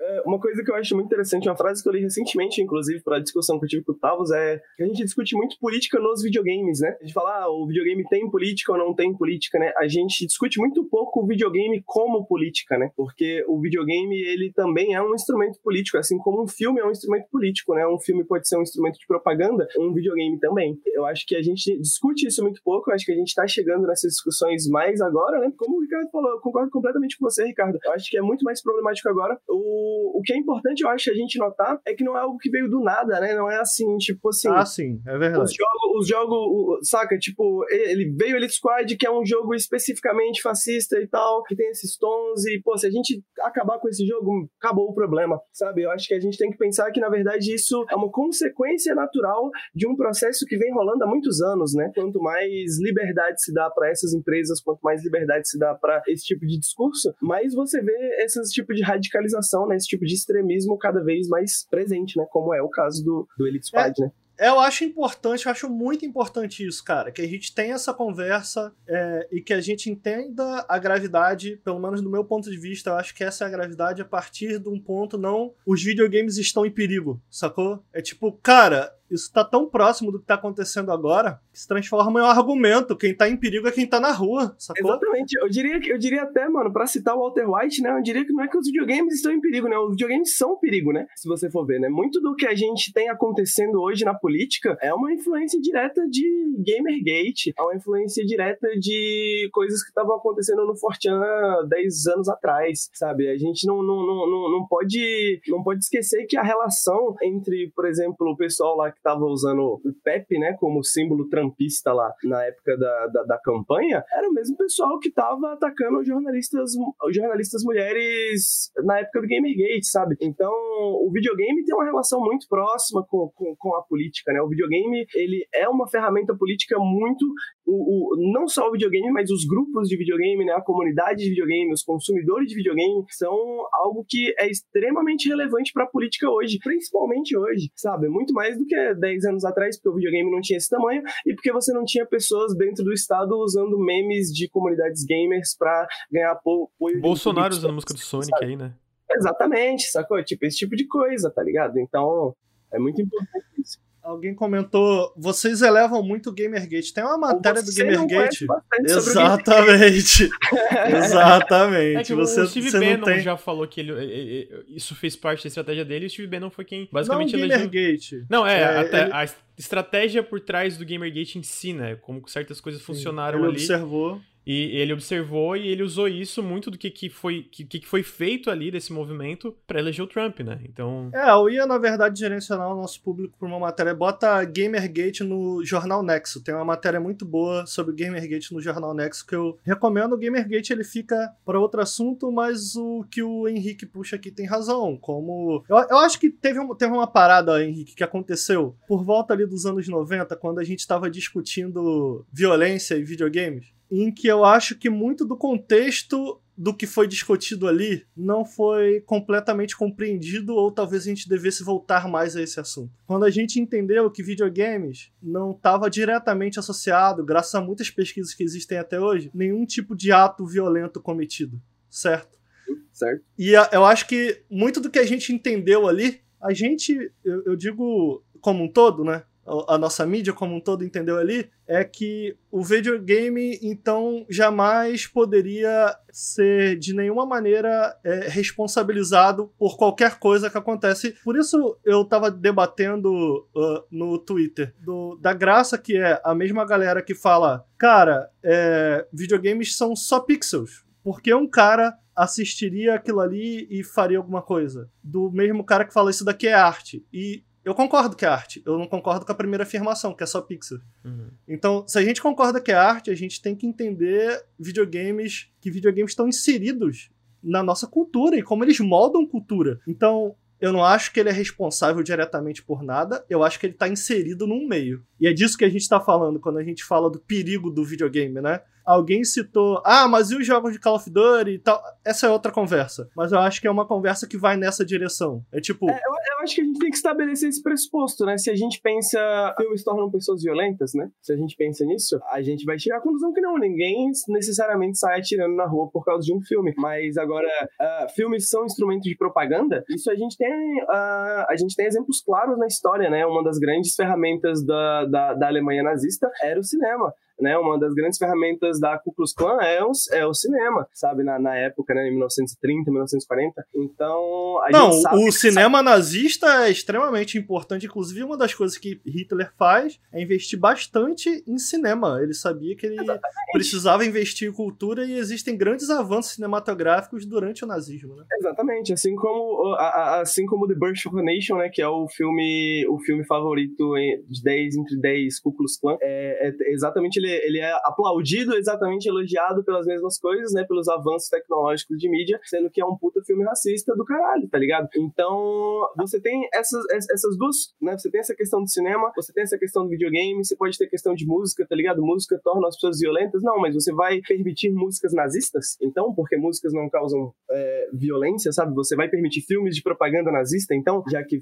filmes não fazem as pessoas né, matarem pessoas necessariamente, eu acho que o videogame, como o Ricardo falou, vai pelo mesmo ponto. Eu acho que a gente tem que assumir esse pressuposto. Eu acho que é um pressuposto que a gente tem uh, academicamente há uns 50 anos, né, de que a cultura afeta o nosso comportamento. Basicamente, esse é o pressuposto, né? E eu acho que é um pressuposto que o Nautilus como um todo tem da nossa abordagem de videogame, de todos os vídeos que Exato. a gente faz, sacou? De tudo que a gente pensa. Eu acho que todo mundo parte desse pressuposto de que a cultura afeta a gente, a cultura afeta o comportamento. A gente faz, fala sobre videogame porque os videogames que a gente gosta afetam a gente positivamente, sabe? A gente tem cada um aqui, eu acho que poderia citar um videogame que te tornou uma pessoa melhor, sabe? E é muito bom, a gente elogia bastante os videogames, mas a gente tem que considerar a responsabilidade que os videogames têm também e o risco que os videogames demonstram de te afetar negativamente, de te tornar uma pessoa pior. Então a gente tem que problematizar Call of Duty, todos os jogos de tiro? Sim.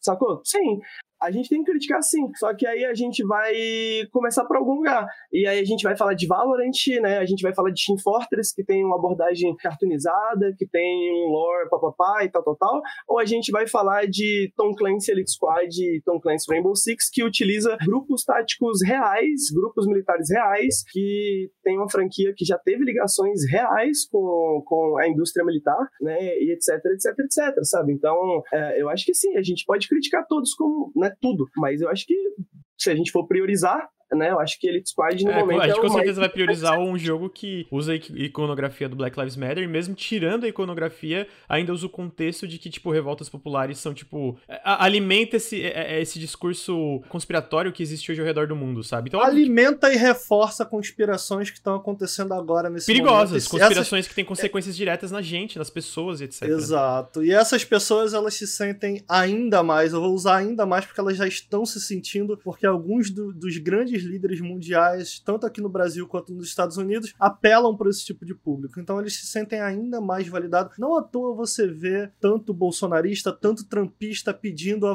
validação, ainda que eles critiquem o jornalismo, eles pedem muito pela validação do que eles dizem na grande mídia. Eles querem estar inseridos, eles, eles ao mesmo tempo criticam, eles querem fazer parte. Porque eles querem isso, eles querem a normalização, eles querem a validação desse tipo de, de raciocínio, desse tipo de pensamento. Então, o que assusta para mim não é só. É, é, difícil desassociar a imagem do punho levantado, que sim, pode ser associada a outros movimentos, mas é difícil nesse momento e com a direção narrativa que tem no jogo, desassociar do Black Lives Matter remover o punho não é suficiente, exatamente porque por trás o, o, punho ele é só um sintoma do problema. Sabe? O problema em si é a direção narrativa daquilo ali, que apela e normaliza e, e traz visibilidade para esse tipo de inspiração conspiracionista, muitas vezes supremacista.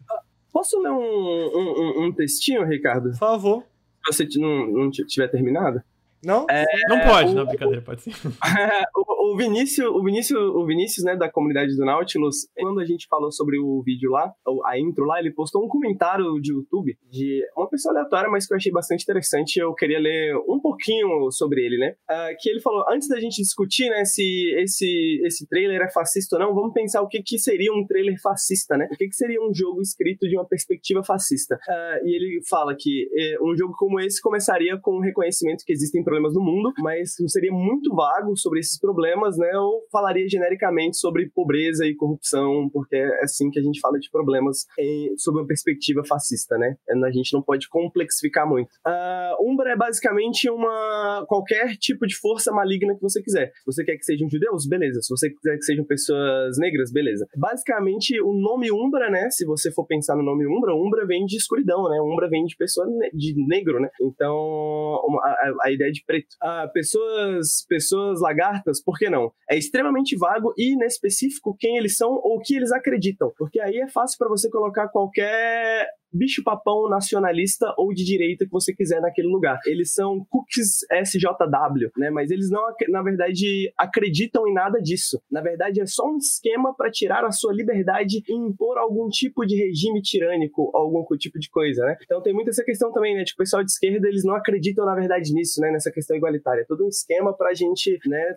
Zoar todo mundo e tirar a liberdade de todo mundo, né? Todo mundo quer, quer isso, afinal de contas. Toda essa por trás, esses ataques terroristas por trás da cena é a mesma retórica usada por pessoas de direitos fascistas quando eles falam que todo tiroteio em escola é uma operação false flag, né? Que é uma operação plantada, né? Pela esquerda, coisas do tipo. E esses protestando e tomando a, a ação direta contra o sistema, na verdade, são vândalos uh, sem lei ou estão sendo pagos pelos Soros ou qualquer coisa do tipo assim. Tem todo o conceito de que nós não podemos jogar pelas regras regras, mas não especifica que regras são essas, afinal de contas. Então você pode colocar o que você quiser aí também. É fácil imaginar que as regras são coisas como contra brutalidade policial, então tá permitido brutalidade policial, né, dentro desse jogo. Defender direitos humanos, colocar ações que seriam consideradas como crime de guerra, tortura ou mitigar dano colateral e casualidades civis. O sistema é ao, ao sistema é permitido quebrar a lei para preservar a lei e a ordem, porque a figura de autoridade, mesmo que ela seja formada por mercenários, criminais, terroristas, estão, está lutando por isso, né? Basicamente é isso, né? E eu acho que esse comentário ele explica muito bem como, independente de, né, dos detalhes narrativos que a gente vê, o importante são essas ideias principais que, que, que a coisa traz, né? A autoridade, a autoridade é permitida quebrar as regras, né? Porque não está mais em estado de direito, né? Chegou num caos tão grande que se permite, por exemplo, tortura, que se, que se permite, por exemplo,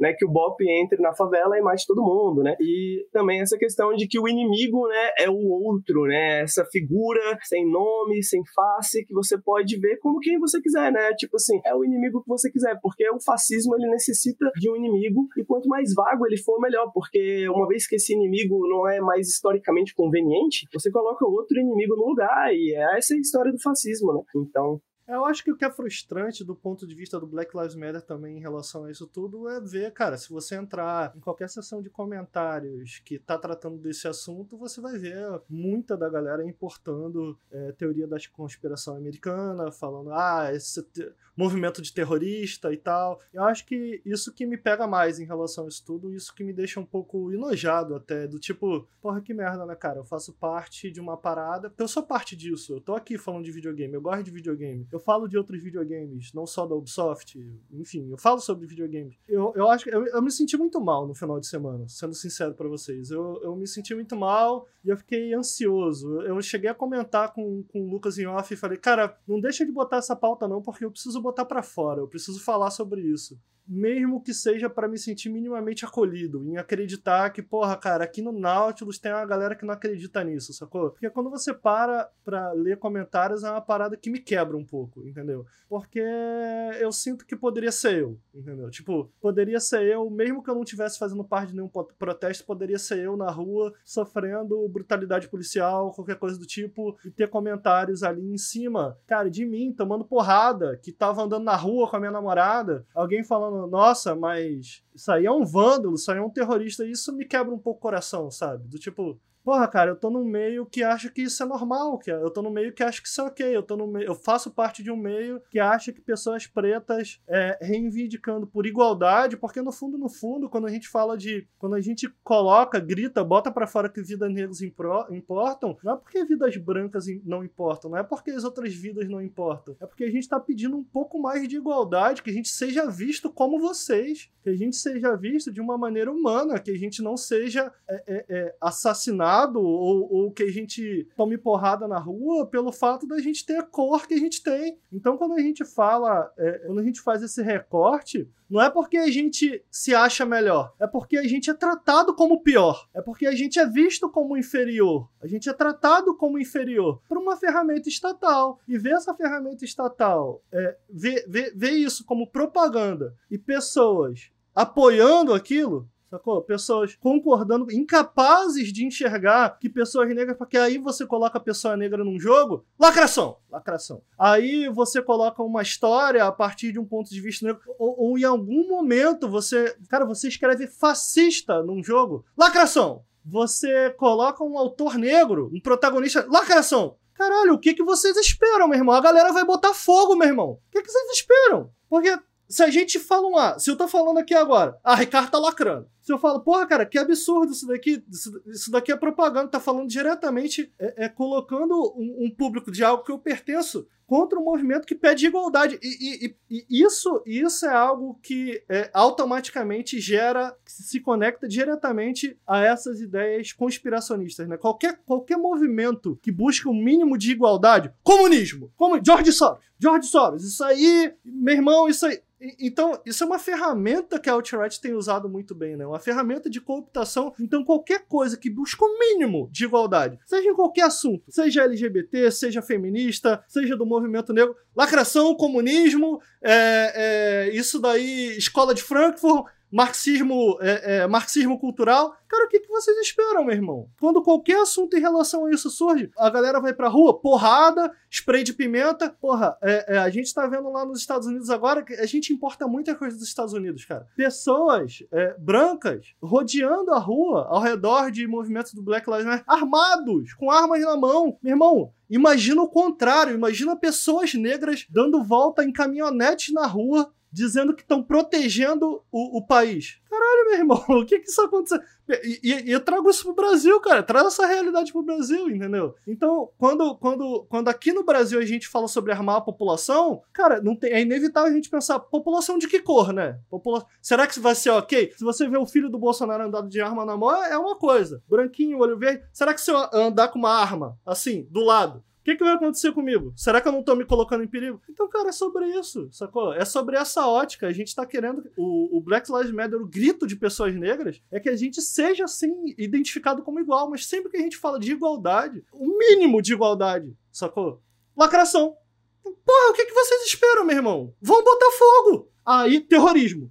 Você tá entendendo? Eu, eu acho que isso é, é tão frustrante para mim, sabe? De ler no nosso meio, de encarar no nosso meio, de, de enxergar pessoas incapazes, de, de, enxergar o mínimo além da ótica deles e de ter um jogo que apela para esse tipo de público. É muito nojento. É isso, só queria desabafar. Só um desabafo, não foi uma crítica. Sempre, sempre vai ser bem-vindo a desabafar, criticar qualquer coisa aqui. É, eu queria complementar isso, né? Eu, eu, eu, me sinto frustrado, não da mesma forma que tu, porque eu não passo isso, né? Eu não, eu não sinto isso que tu sente, mas é, é eu não vou, aqui no Twitch eu acho que a gente tá conseguindo criar, filtrar, criar uma comunidade que escuta esse tipo de coisa e reage de uma forma muito melhor, né? Mas eu, no YouTube ainda é muito chato que a gente.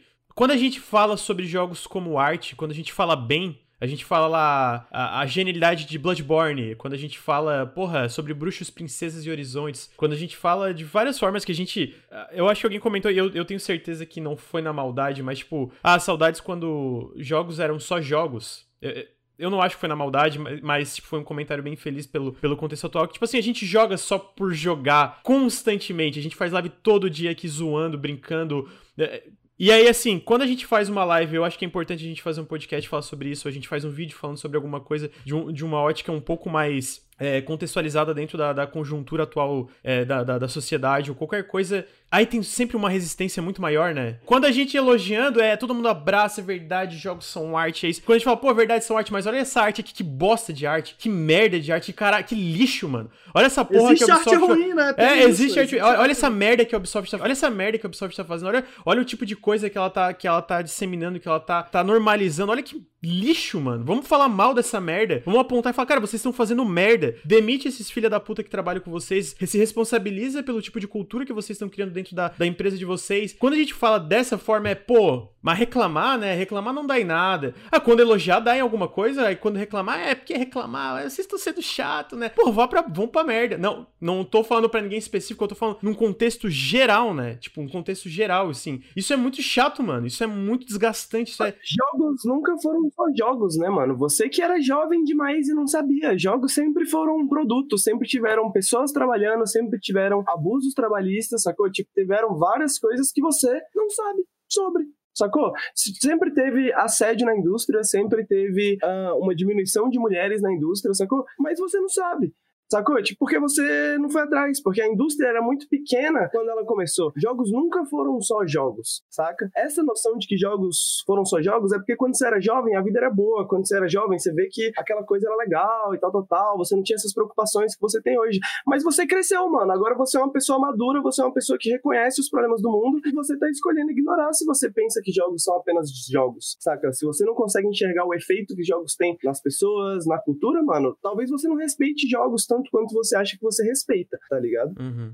E, e, e é, é, muito. É, é, desgastante, cara. É desgastante porque, cara, eu acho que assim, para quem acompanha a gente faz tempo, é muito claro como a gente gosta de videogame. Por isso que a gente às vezes dá tanto a cara tapa e comenta e fala. É, porra, e aí vem esse papo sempre chato pra caralho. Por isso que a gente brinca, ah, o gamer é um saco. Porque, porra, é um saco, mano. É um saco toda hora, não. A gente faz um vídeo ensaio lá, é, elogiando pra caralho, sei lá, os jogos. Sei lá, eu falo bem pra caralho de Outer Wilds. Falo, Nossa, que vídeo lindo, né? A gente faz vídeo, não, porra, vamos fazer um vídeo ensaio aqui criticando alguma coisa problemática aqui, falando sobre, contextualizando por que uma coisa é problemática. Pô, man, nossa, saudades quando vocês, como é que é, quando vocês não envolviam política de jogos. Irmão, a gente sempre envolveu. Quando a gente falava bem, também tinha política, só que a gente tava botando uma ótica que a gente achava um pouco mais interessante, um pouco mais interessante no sentido positivo da coisa. Então, cara, é uma parada desgastante. E aí fica também o pedido, mano, quando a gente tá aqui criticando, falando, explicando por que, a Ubisoft é problemático, o Ricardo fazendo esse desabafo, a gente comentando sobre tanta coisa que é problemática na indústria, não é porque a gente não gosta ou qualquer coisa, é porque, cara, a gente quer ver essa parada melhorar, a gente, quer, a gente tem que comentar sobre, a gente tem que ter essa é, consciência de tem alguma coisa errada, sabe? É, vocês não vão, sei lá, vocês não vão mudar nada. Tudo bem, a gente vai continuar falando, foda-se se a gente vai mudar alguma coisa ou não, né? Então é uma parada que é, é muito, é muito desgastante às vezes, sabe? Muito desgastante. Eu, eu, acho que isso tem conexão com o que eu tava falando, com o desabafo que eu fiz, do tipo, é, pede-se, porra, mas há maneiras não violentas de se conquistar coisas. Sim, as maneiras não violentas vocês não querem nem ouvir. Exatamente, essa é a maneira não violenta, tá ligado? Tipo, vocês não estão interessados em, em, ler, vocês não estão interessados em ir atrás. Eu fiz um comentário no, no Twitter, a gente estava comentando sobre isso, né? Comentando sobre isso da Ubisoft, e alguém comentou assim: ah, mas o que que tem? E eu não gosto muito de usar Twitter para explicar nada. Eu sinto que o meu trabalho ele é feito aqui. Sacou? Aqui, se alguém tiver alguma dúvida, quiser trocar uma ideia em live, mano, eu vou trocar uma ideia com vocês, vou conversar. Twitter para mim não é o lugar ideal para ter uma ainda mais uma conversa que exige tanto. É, eu prefiro fazer isso por aqui, então eu não uso o meu Twitter dessa maneira. É, e alguém, eu falei assim, cara, se fosse a porra da KKK, se tu jogasse, se fosse essa mesma narrativa, e tu controlasse a KKK no jogo da Ubisoft, ia ter gamer falando, poxa, mas o que que tem? Uhum. E, e, o cara respondeu, o que que tem?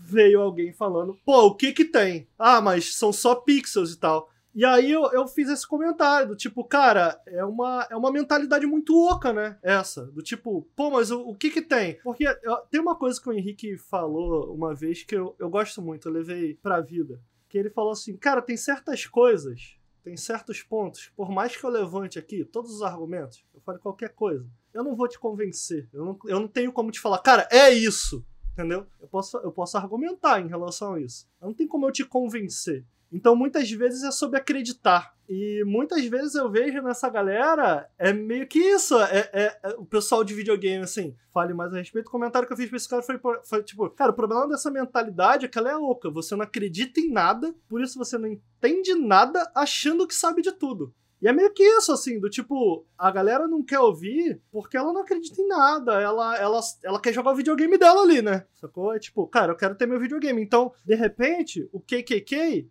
não tem problema eu jogar com o KKK. Qual o problema? Aí eu comentei, só não pode achar que videogame é arte. Aí ele fala, é lógico que é arte.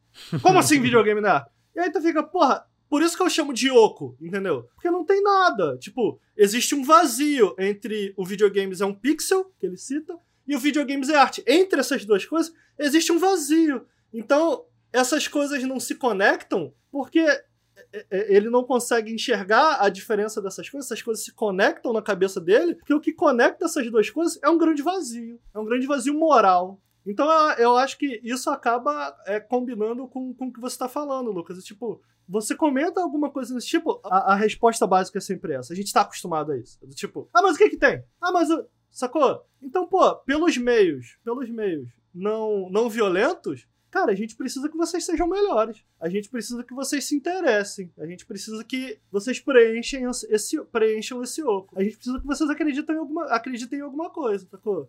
Enfim, acho que é isso. Não sei se você concorda, Henrique. Eu tô 100% de acordo e eu acho que é isso. Eu acho que a gente dialoga muito bem, eu acho que a gente sempre tá aqui, a gente lê coisa. Às vezes a gente lê coisa bem desagradável, não de quem tá no chat agora, mas a gente já leu muita coisa desagradável aqui no chat, né? Por isso que eu falo que eu acho que a gente tá filtrando, criando uma comunidade legal. Mas é como, tu, como o Ricardo falou, mano, é, é uma indisposição inacreditável inacreditável às vezes. De, cara, tu só falar. Eu lembro que eu fiz um tweet na época do, do Modern Warfare. Eu falei, porra, mano, eu, eu me diverti muito com esse jogo, mas, cara, é meio, eu achei muito zoado a, a, a como eles deturparam um, uma, essa mensagem. É, como eles deturparam, que na verdade sempre aconteceu em Call of Duty, mas eu acho que foi por eu estar tá muito distante de Call of Duty faz tempo. Mas como eles deturparam eventos históricos e como ele é super. Caralho, mano, americanos, né? Estados Unidos, ah! E, mano, veio um monte de gente chorar assim, tipo, ah, mas ah, mas eu falei, cara, eu Fui. So... E, e... É, não tem jeito, cara. Isso aí não tem jeito. Eu, eu acho que Isso é outra coisa que. O, o Henrique ele me ajuda a crescer. O Henrique ele fala umas paradas que ele, elas me pegam no coração. O Henrique falou uma, uma vez numa conversa privada comigo, talvez ele lembre melhor, mas ele falou ele falou para mim assim: Porra, cara, eu acho que o, o Nautilus, para mim, para além de ser uma parada que, cara, que a gente gosta de videogame, que a gente possa se expressar, eu acho que o Nautilus ele pode ou deve ter um papel social. Eu acredito muito nisso. E aí é fácil confundir, confundir isso com ah, os caras são militantes, não sei o quê. Eu acho que é sobre responsabilidade. Eu acho que é sobre. A gente pode não estar tá fazendo diferença nenhuma, a gente vai encontrar, a gente sabe que nesse nosso meio, a gente citou mais tarde, a gente pode gravar um programa só sobre isso. Ele está sendo extremamente cooptado pela extrema-direita, muito porque é um meio vulnerável a isso. Eu acho que acaba, acaba se criando inevitavelmente esse espaço de disputa, e que bom que a gente possa fazer essa disputa. Eu não faria de outra maneira maneira e eu me sinto aliviado de estar fazendo isso daqui. Eu estou fazendo o que eu acredito. Eu falei sobre acreditar mais cedo, sobre o vácuo, esse vácuo moral e eh, as pessoas que não acreditam em nada. Eu acredito em alguma coisa. Eu estou fazendo o que eu acredito. Eu acho que é eu queria comentar sobre isso, né? Tipo, eu ia falar justamente isso, Ricardo. Eu ia falar que achei muito bonito, né? Você colocar que a gente precisa que vocês, né? As pessoas que estão ouvindo a gente acreditem em alguma coisa. E é isso, a gente precisa que vocês acreditem em alguma coisa porque a gente acredita em alguma coisa. Porque a gente acredita acredita em vocês, porque a gente acredita no videogame, a gente acredita que é possível criar uma comunidade diferente de videogame, saca? Diferente do, daquilo que a gente vê por aí. É possível que a gente, talvez, dentro do nosso pequeno nicho ali, dentro do nosso espacinho que a gente construiu na internet, que a gente consiga modificar alguma coisa, que a gente consiga conversar com alguma pessoa que esteja interessada, tá ligado? E não para levar muito isso para um, uma discussão mais meta, né? Toda essa questão, tudo isso que a gente tá discutindo, tudo isso que a gente fala quando eu reclamo de capitalismo, capitalismo e tal, tal, tal, muito do que o capitalismo faz é destruir esses valores transcendentais, né? Então, tipo assim, não existe mais valor no, no, no ser humano, sacou? Não existe mais valor na luta, não existe, saca? Porque tudo isso é quantificado em números, tudo isso é colocado em números. Então, pô, mas, ah, o videogame é fascista, pô, mas isso vende, então tá justificado, né? Essa é a noção que muita gente tem. E muitas das pessoas que discordam, né? O pressuposto dela é discordar da gente, é discordar do, do, do quando a gente quer falar de videogame mais profundamente, o pressuposto dessas pessoas é discordar justamente porque para elas tanto faz. Para elas a empresa tá vendendo, a empresa tá indo bem, então significa que as pessoas querem comprar, então significa que tá tudo bem, né? E a gente acredita que como o Ricardo falou. Eu acredito que o Ricardo, o que o, que o Ricardo também, mas o Nautilus como um todo tem um papel social, né, mano? E acreditar que o Nautilus tem um papel social significa que a gente acredita no social, significa que a gente acredita de alguma forma numa coletividade, de que as empresas elas não vão mudar sozinha e de que a gente precisa informar as pessoas e de que as pessoas precisam discutir o assunto se a gente quer que alguma coisa mude, que alguma coisa aconteça, né? Então, video... como a gente falou, mano, os videogames modificam a cultura, a mídia modifica a cultura, a gente tá tentando fazer o nosso máximo para modificar um pouquinho a cultura. E a gente não faz isso de maneira irresponsável. A gente tem certas noções, certos princípios do que, que a gente imagina né, que o videogame pode ser né? E isso faz parte de construir uma, uma cultura inclusiva que inclua todas as pessoas do chat, contanto que você não seja intolerante, né? Mas com, contanto que você seja tolerante, tal, tal, tal, isso inclui todos vocês, isso inclui todas as pessoas que a gente quer nesse meio de videogame e exclui sim, de fato, mano, todas as pessoas que apoiam esse tipo de discurso, todas as pessoas que não querem levar o videogame para esse tipo de campo onde o videogame já está, né? Você negar que ele está é só um argumento desonesto e um argumento sacana para você não ter que discutir esse assunto, tá ligado?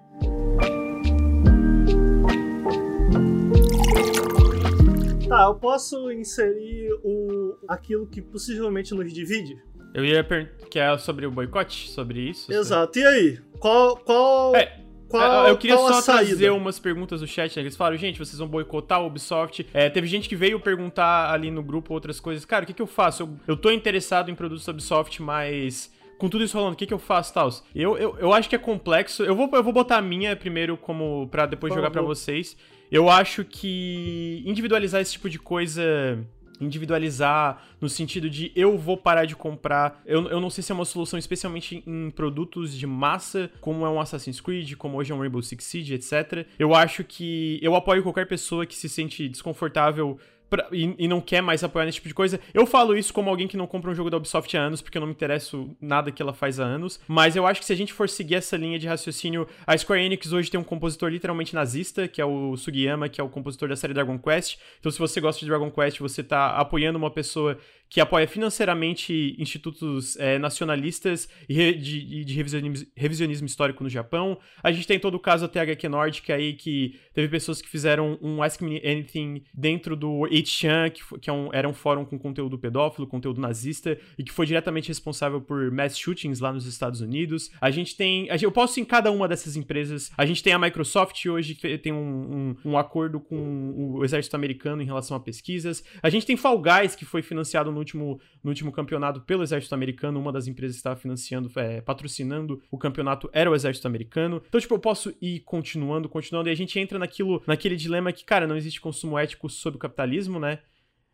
Então, assim, eu não acho que. Até porque, como a gente falou aqui mesmo, dentro da Ubisoft existe muitas pessoas boas da Ubisoft, sabe? A gente tá vendo todo esse movimento porque existem pessoas boas dentro da empresa que estão tentando lutar contra essa cultura. Dito isso, é complicado, né, mano? É complicado eu falar, por exemplo, e eu sei que a tua visão não é boicotar, Ricardo, mas se tu chegasse pra mim, Lucas, eu vou boicotar. Como você sabe? Que eu te disse alguma coisa? Eu acho que a gente, é, porque, é porque a gente já teve uma discussão sobre isso. Bom, pode ter mudado, uhum. né? Mas eu vou partir desse pressuposto. Mas vamos dizer assim, porra, eu não me sinto mais confortável, até porque, porra, mano, eles estão aí, a gente tá com um jogo aí com iconografia do Black Lives Matter, que eles retiraram, mas todo o conceito, sabe, dentro do, da conjuntura atual, alguém fala pra mim, porra, Lucas, eu vou boicotar essa porra porque essa merda aqui não me. Não, eu, não, eu não me sinto confortável comprar. Eu falo, vai fundo. Eu não acho que soluciona o problema, entendeu? Eu acho que, como a gente tá falando, é um pouco mais sistêmico, um pouco mais enraizado. E eu acho que é dialogando e conversando sobre, tentando afastar esse tipo de gente tóxica que é, existe uma solução mais palpável. Eu acho que o que a gente tem hoje de palpável, de iniciativas que fizeram alguma. Eu não acredito no boicote. Eu não... eu... Quer dizer, o boicote, em teoria, faz sentido. Uhum. É, eu acho que o boicote, teoricamente, ele faz algum sentido tem, tem a parte, né? Fica uma, uma, um ponto de interrogação. Como a gente boicota um jogo que é de graça? Como exatamente isso, como exatamente isso vai rolar? Mas para além disso, eu acho que eu não acredito na recompensa que o boicote pode gerar nesse caso. Eu acho que a gente tem alguns exemplos mais palpáveis, recentes, de como a gente enfrentou esse tipo de coisa. Que é para mim, pessoalmente, posso estar errado. Para mim, pessoalmente, discurso de ódio. E aí a gente vê iniciativas como Sleeping Giants, que eu acho que foi a maior iniciativa de 2020, que desmonetiza esse tipo de, esse tipo de coisa. Eu acho que a resposta está mais para este lado. O que eu quero dizer com isso? Em se organizar para cobrar posições não necessariamente da Ubisoft, mas que plataformas não permitam esse tipo de conteúdo. Não permitam não porque a gente quer que ela saia, mas que a plataforma verifique reexamine se aquilo ali tá dentro dos padrões dela. Eu acho que, para mim, eu acho que vai mais nesse sentido. Então, ainda que eu respeite o boicote, a ideia do boicote, eu não tenho certeza que ela, se ela funciona, sacou? Quando a gente fala do boicote como Nautilus, sinceramente, não sei, não pensei sobre isso ainda. Entendeu? Uhum. É, a gente não teve essa conversa, eu acho que aqui não é o melhor, melhor lugar para conversa. É, então eu fico dividido. Ao mesmo tempo que teoricamente o boicote faz sentido, eu, eu não sei se, se gera resultado. Eu não sei se a gente teve resultados olhando para outras coisas que, aparecer, que, que, que aconteceram, não necessariamente no, nos videogames, mas em outras mídias. Se isso deu algum resultado. Eu posso dizer o que deu resultado. Sabe o que deu resultado? Organização, se organizar, organização e denúncia. Isso deu resultado. Inclusive aqui dentro do Náutico. É, o, o, o lance do, do boicote para mim, eu, eu, eu não tô nem dizendo que não funciona, mas o problema é que o aparato de marketing por trás de um Assassin's Creed da vida, ou por trás de qualquer que jogo que seja da Ubisoft, é muito. Então é muito difícil tu conseguir sequer conscientizar as pessoas ao ponto de um boicote acontecer quando existe tanta é, é força na marca de um Assassin's Creed. Esse, e aí que, que vem o meu discurso de, eu não sei se funciona, eu respeito quem faz, mas eu não sei se funciona. E aí também se a gente entra no dilema da, da, da moral da parada, comprar um console em si é uma parada meio imoral, né? Porque a gente sabe que muitos... Um celular. É, um, é porque a gente sabe... E assim, só pra deixar claro, ah, é foda, eu tô, eu tô parecendo aqui o cara que, sabe, tipo, ah, nada adianta, mas não é nem isso, sabe? É só porque é muito complicado, porque a gente sabe, por exemplo, consoles são feitos com obra de, com pessoas sendo em condições de praticamente escravos e tal, né?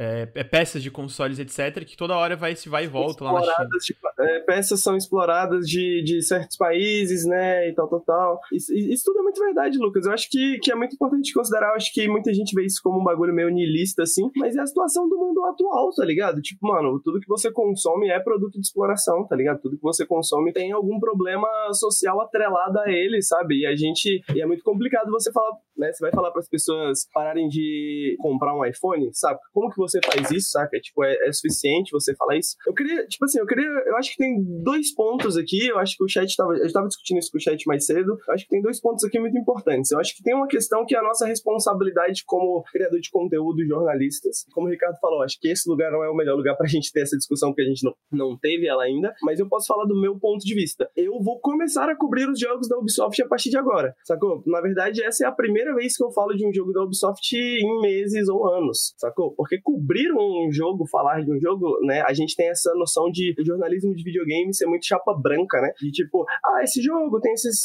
quesitos técnicos e tal, tal, tal, tal, tal, tal, tal, tal. Eu me interesso muito pouco por isso, de maneira geral, mas eu acho que também é parte do nosso papel, né? Pensar, porra, tá aqui esse jogo novo do Tom Clancy, né? Cadê? Tem com? cadê, o, cadê, é, cadê os tons fascistas, né?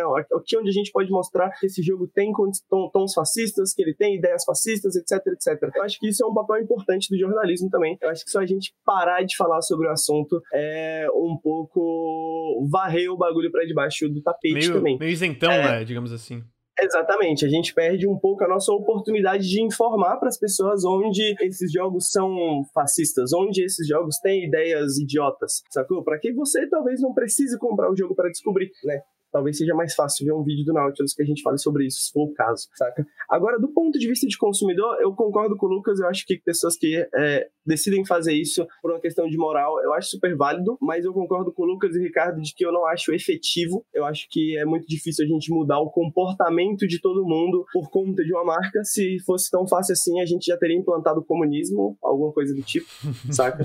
Então, eu acho que. Só que eu só que eu difiro do Ricardo num ponto. O Ricardo falou da questão das plataformas. Eu acho que isso é você tirar a responsabilidade de um capitalista pra, e passar para outro capitalista, saca? Então, a, eu vi a Maria Renata comentando alguma coisa sobre dar liberdade, né, para esses órgãos fazerem esse tipo de, de coisa, né? Na verdade, se você for ver por, pela questão de plataforma, o Google, ele já tem o controle dos jogos que entram na Play Store, né? A Apple já tem os controles dos jogos que entram na, na, na App Store. Então, eles já podem fazer o que eles quiserem em relação a isso. Eles já deixam de colocar muitos jogos que eles acham que é inconveniente, que às vezes são jogos de, de esquerda, às vezes são jogos que podem ser coisas interessantes, tal, tal, tal. Saca? Então, eu não vejo nenhum problema em cobrar que essas plataformas não tenham jogos fascistas nas suas plataformas. É algo, acho que uma regra relativamente simples até de ser seguida, saca? Mas, como eu já falei, eu desconfio do capitalismo. Eu acho que um, um outro, passar isso para uma outra empresa privada não resolve o problema. Então, sim, eu acredito que é necessário. Porra, mas isso não é verdade, cara. Isso não é verdade. Quando você. Por isso que eu, eu gosto do exemplo dos Sleep Giants, porque ainda que teoricamente o seu argumento siga uma linha lógica,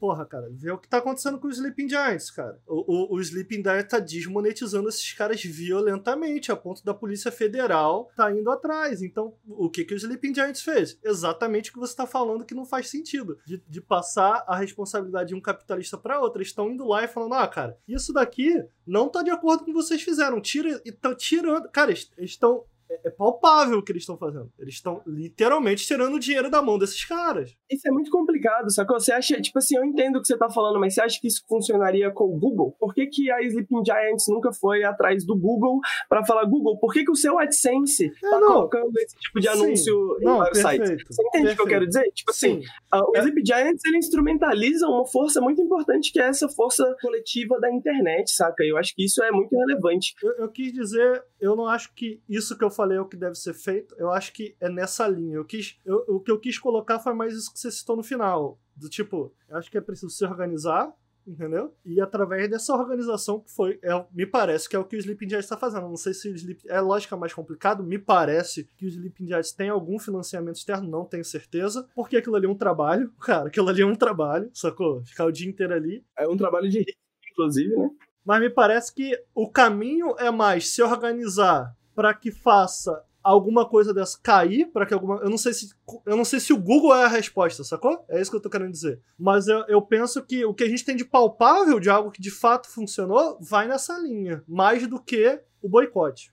Só isso, não vou te interromper mais não, desculpa. Não, imagina, cara. Eu acho que o que o Sleep Giants faz é muito útil, tá ligado? Longe de mim criticar, mas eu acho que é um grande band-aid pra uma situação que a gente tem, sacou? Tipo, a gente vai precisar de Sleeping Giants durante toda a nossa vida, tá ligado? A gente, porque a, a, esse, esse, ciclo vai continuar, sacou? A gente vai continuar tendo fake news e a gente vai continuar anúncio de publicidade dessas empresas indo para esses lugares, saca? Tem empresas que a gente sabe que simplesmente não se importam, sacou? Tipo, pode ser empresas menores às vezes, mas a gente sabe que tem empresas que simplesmente não se importam e às vezes vão, mesmo que haja um movimento dos Sleep Giants, podem se negar a fazer isso porque eles têm esse direito, certo? De fazer isso. Então, eu penso mais do ponto de vista. Uh, abrindo uma pequena tangente, sacou? Tipo assim, eu. Ah, você concorda que eu não acho que os Sleep Giants são um simples band-aid que o, o que o Sleeping Giants está fazendo em termos, em termos de conquistas palpáveis é gigantesco. É gigante, não é pequeno, não. Não, é gigantesco, é, com certeza, mas é tipo assim. muito dinheiro tirado da mão desses caras. Ah, a gente vai precisar para sempre do, do Sleeping Giants? Cara, não sei, talvez, mas eu prefiro usar o Sleeping Giants como convite à ação do que utilizar o Sleeping Giants como convite à inação. Do tipo, ah, a gente vai fazer isso, a gente vai ficar fazendo isso a vida inteira. Cara, talvez, talvez, a gente sabe que isso deu certo quando essa técnica se tornar inefetiva, porque o capitalismo vai mudar, sacou? A, a, as empresas vão mudar, a cultura vai mudar, porque é isso que acontece, sacou? Tipo, a gente tem estratégias, o protesto por muito tempo deu certo. Eu não gosto muito dessa linha de pensamento, mas eu vou deixar você falar. Saca? Tipo, hoje em dia não, sacou? Tipo, a, a, as estratégias mudam, as redes mudam ainda mais, porque o Sleep Giants, o próprio Sleep Giants depende de plataformas para funcionar. O próprio Sleep Giants depende de uma, de uma comoção de pessoas dentro do Twitter, de, de pessoas que estão dentro de uma certa plataforma que, no final das contas, sacou? E, e se isso se torna um conflito de interesse pro Twitter? E se de repente os Sleep, ou pro Sleeping Giants, sacou? a gente repente... concorda que o Sleeping Giants tá sendo extremamente efetivo? Então por que, que a gente não sai do IC? Então por que, que, por que, que a gente tá, tá indo pro IC? Ah, IC, IC, IC. Esquece o IC. Agora. Tá sendo efetivo? Tá. efetivo significa, está sendo efetivo, mas eu acho que esse IC ele é mais do que um IC porque ele é uma, uma consequência lógica, sacou? Se ele está sendo efetivo, significa que daqui a pouco alguém vai bolar uma estratégia para que ele não seja mais. Eu acho que é derrotismo. Porque a luta de classes é isso, cara. A gente tem que, é, a, a, a, gente tem que, a gente tem Mas... que adaptar as nossas estratégias. O, o Sleeping Giant é uma adaptação porque a gente não tinha uma estratégia que funcionava. É verdade, é verdade. Sacou? Então... eventualmente vai surgir outras coisas, mas o que eu quero dizer, tipo assim, é a questão dos Sleep Giants é isso, a gente coloca uma responsabilidade de certa forma coletiva, sacou? E eu entendo esse ponto, assim, né? A gente tem uma responsabilidade como consumidores, como usuários de internet, porque é, afinal de contas o Sleep Giants não funcionaria se não tivesse pessoas subindo as hashtags, se não tivesse pessoas né, interagindo com aquele tipo de coisa e tal, tal, tal. Então, eu acho que é útil, sacou? Eu acho que é efetivo, eu só não acho que resolve a raiz do problema, exatamente. Quando a gente fala da raiz do problema, e aí eu vou falar a minha pequena tangente, né? Tipo assim, eu Mano, como qualquer pessoa, mano, um dia eu não pensava em nada, sacou? Eu só queria jogar videogame e ficar de boa, e, sacou? Tipo, também, mais do do que algumas pessoas. Eu demorei muito tempo para começar a ler de verdade, porque eu lia muita literatura, mas eu não lia política, eu não lia não ficção, não lia nada disso. Eu comecei a me politizar realmente depois dos protestos de 2013, tá ligado? Uh, eu tava muita gente, eu também, muita gente passou por esse processo. Exatamente, eu tava até discutindo na internet recentemente, né, a galera falando, ah, pá, mas revolução, não sei o que, luta armada, papapá. E eu fiquei pensando, caralho, mano, eu sou asmático, tá ligado? Da vez que eu tava lá nos protestos de 2013, eu fiquei com infecção pulmonar que, que durou, tipo, três meses, cuspindo verde, tá ligado? Então, tipo, mano, eu uso óculos, tenho 10 graus quase, sacou? Tipo, nunca estaria apto para estar ali numa luta armada, né? Então, eu sempre pensei, mano, como que eu posso ser útil de outra forma, então? Porque eu realmente não tenho condição de ir pra um, pra um protesto mais, saca? O jornalismo, né, e papapá, sempre foi o meio que, que, que eu escolhi para isso, comunicação de maneira geral, né? E a gente tem um grande histórico de comunicação anarquista. Eu, no começo, eu era muito anarquista, né? Eu comecei pelo anarquismo, assim, né? Comecei a me interessar por política mais teórica, assim. Era pelo... não, não, mas acho que não tinha ANCAP na época. A ANCAP tava começando na época, assim, tipo, a gente ouvia falar de MBL, né? Essa galera assim, mas não tinha o termo ANCAP ainda definido. Porra, eu, eu, eu, falava todos os dias com os meus amigos. Porra, esse mamãe falei, ele manda muito, né, cara? O mamãe falei.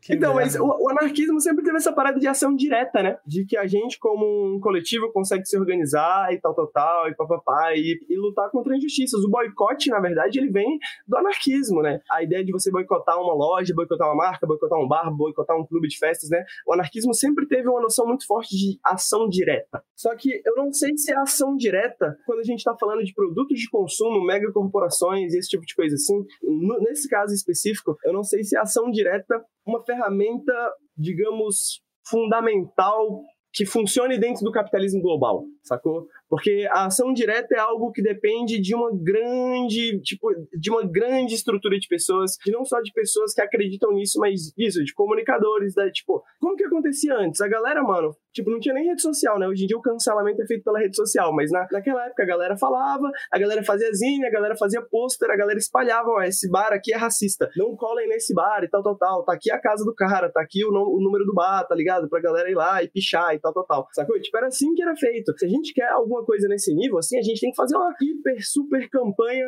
de banir a Ubisoft, de ninguém mais compra jogo da Ubisoft, de, de papapá e tal, tal, tal, tal, tal, tal. E ainda assim vai ter muita gente que não vai ouvir falar dessa campanha, que vai comprar o jogo mesmo assim, que não se importa com nada disso, e a Ubisoft vai ganhar, vai continuar ganhando dinheiro. E, ah, ok, teve um, uma diminuição de 5% no lucro semestral da Ubisoft. Pô, grandes merda pra Ubisoft, tá ligado? A Ubisoft vai cagar pra isso, não faz diferença.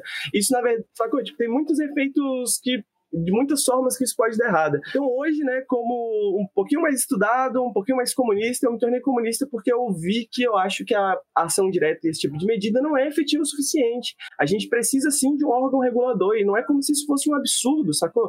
Eu acho que justamente a gente está tão acostumado com essas ideias ANCAPs, né, ideias neoliberais do, dos anos 90 para cá, que a gente esqueceu algumas coisas que eram básicas, tipo nos anos 90, tá ligado? Nos anos 2000, quanto que a gente brigou, por exemplo, né? Um exemplo que eu dei no chat mais cedo, mas quanto que a gente brigou pra questão do McLanche Feliz vir com um brinquedinho, ter propaganda do McLanche Feliz na TV, tá ligado? Porque a gente tinha órgãos reguladores de publicidade que falavam, mano, isso é ruim, né? A gente tem estudos que mostram que as crianças não só estão ficando, né, é, com problema de peso na infância, mas também que isso é, é negativo pro psicológico da criança, né? Isso cria uma certa ideia de vício, né, para criança, tal, tal, tal, tal, tal, tal, tal, E a gente eventualmente conseguiu pelo menos dar uma diminuída nisso, né? A gente conseguiu proibir que comida fosse atrelada a, a brinquedos em propagandas e tal. Isso foi uma, uma, uma vitória do Estado, tá ligado?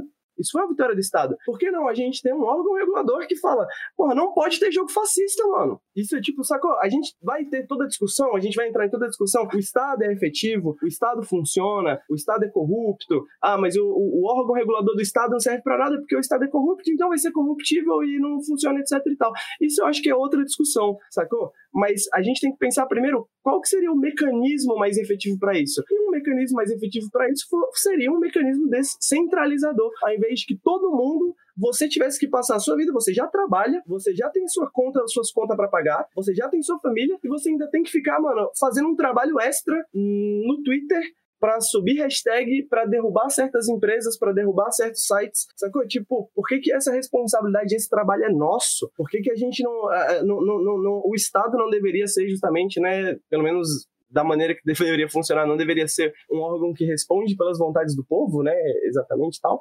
É uma, é uma boa questão. Essa é a vontade do povo? Cara, eu, eu, eu, eu, acho que quando a gente fala de vontade do povo, a gente não pode pensar só na vontade da maioria, tá ligado? Eu acho que a gente tem que se basear em ciência, a gente tem que se basear em psicologia para decidir, de certa forma, também, como Estado, o que, que é melhor pro povo, sacou? Só que por isso que a gente precisa ter os proletários no poder. É, e aí eu termino o pensamento. É complexo, né, mano? É, eu concordo com muita coisa que tu disse, eu não. Sei lá, desde de anos pra cá eu dei muita. tô estudando, tô lendo mais, tô dando muita visão sobre muita coisa. E eu, eu acho que essa, é, essa ideia de ser uma parada mais social, um movimento mais em junção, assim, todo mundo, para mim faz muito mais sentido, né? É, tu citou a parte do McDonald's, por exemplo, do McLanche Feliz, que foi na hora que eu tava saindo. Mas é.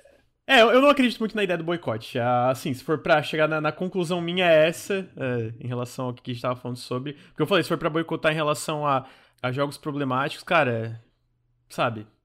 Se a gente não for. Cara. O que, Se a que gente vai for- fazer, né? Tipo, Se, eh, se a gente for fazer um expose de todas as empresas de jogos do mundo, basicamente 90% deve ser super problemática, né? E, e- e em relação a certas coisas, por exemplo, a gente pega o caso da Rockstar, né? Muita gente na, na época perguntou, questionou, pô, mano, será que boicotar o jogo é a solução? Tudo bem que o caso da Rockstar era diferente, não era o mesmo contexto do que, que tá acontecendo dentro do Ubisoft, né? Era muito mais voltado pro crunch, que é super problemático por si só, mas muito argumento da galera falou, mano, eu não quero que ninguém boico- boicote aqui que eu me matei aqui trabalhando, sabe? Eu acho que a melhor solução é essa, continuar falando sobre, né? Tipo, É, continuar. digamos, diga- é isso que você falou, mano. Digamos que, né, digamos que o boicote funcione. Digamos que a Ubisoft perca muito dinheiro. Quem vai se Aí, foder é que o que trabalhador. Vai fazer?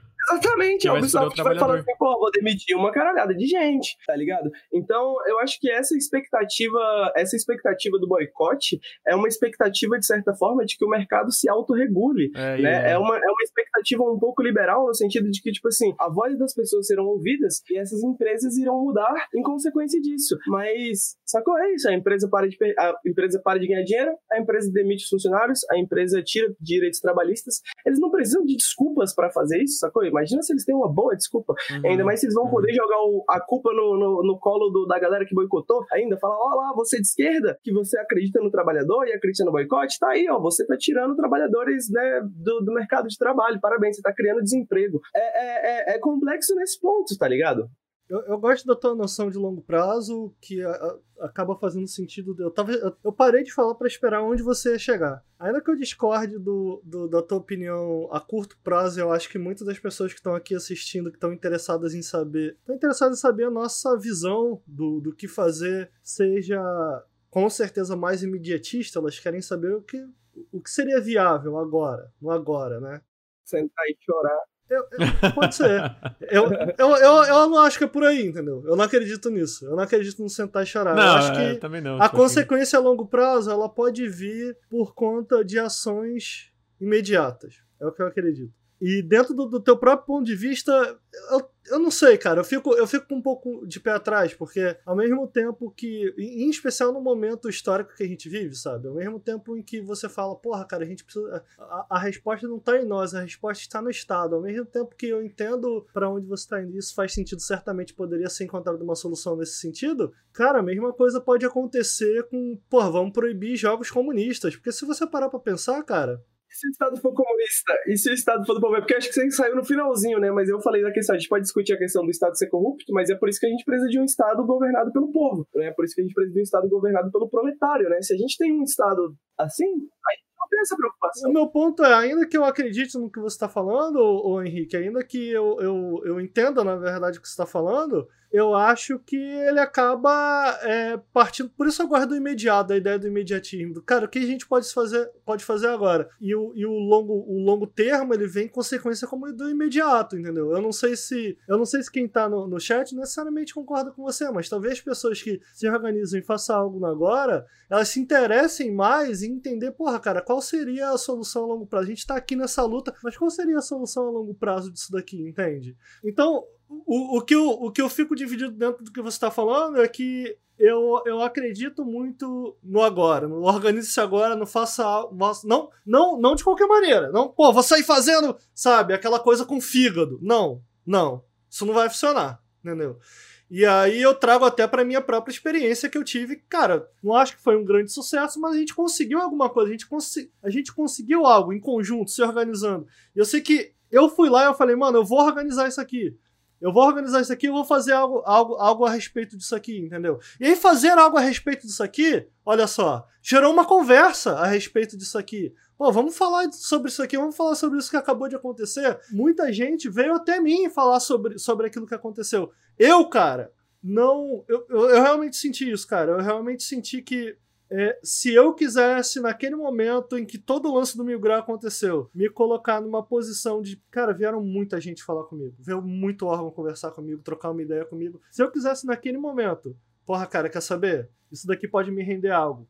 Eu, vou sair daqui, Nautilus, eu vou tentar liderar essa galera, eu vou tentar manter, manter essa galera organizada, entendeu? Para que a gente possa ter respostas para esse tipo de coisa na internet. Seria a solução? Não! Seria uma movimentação que pode chegar a levar aquilo. Então, onde eu tô querendo chegar? Eu acredito muito. Por isso eu gosto de citar tanto o, o, o Sleeping Giants. Eu acho que não é uma solução, mas é a coisa mais palpável que a gente teve há alguns anos, cara. E eu acredito que ela, de tão palpável que ela tenha sido, resultados sairão disso. Então, você tá entendendo onde eu quero chegar? A, ainda eu entendo, eu tenho algumas discordâncias, mas eu entendo e eu concordo de maneira geral. Quando a gente fala do Sleep Giants, a gente tem que pensar também que, tipo, o Sleeping Giants, ele, ele, ele não tá sozinho, tá ligado? E quando eu digo isso, eu não falo só do coletivo de pessoas que tá ali apoiando e tá ali subindo as hashtags e tal, tal, tal. Eu, o que eu quero dizer com isso é que, tipo assim, pro Sleeping Giants poder ter essa ferramenta, poder ser essa ferramenta, a gente depende também de jornalistas sérios que estão, né, tipo, debatendo fake news, a gente depende de apuradores de fatos que estão, né, tipo, mostrando aí o que é fake news, o que não é, saca? Tipo, existe todo um, um, um movimento coletivo da sociedade, como e, e, e, talvez não como um todo, né, mas uma grande parte da sociedade, para que pessoas estejam informadas o suficiente para entender o que, que o Sleep Giants está fazendo, por que, que o trabalho do Sleep Giants é importante e apoiar isso. Você concorda comigo nesse sentido, assim? Concordo, mas eu adiciono que o Sleeping Giants, para além disso, só existe porque pessoas se organizaram e decidiram fazer alguma coisa. Sem dúvidas.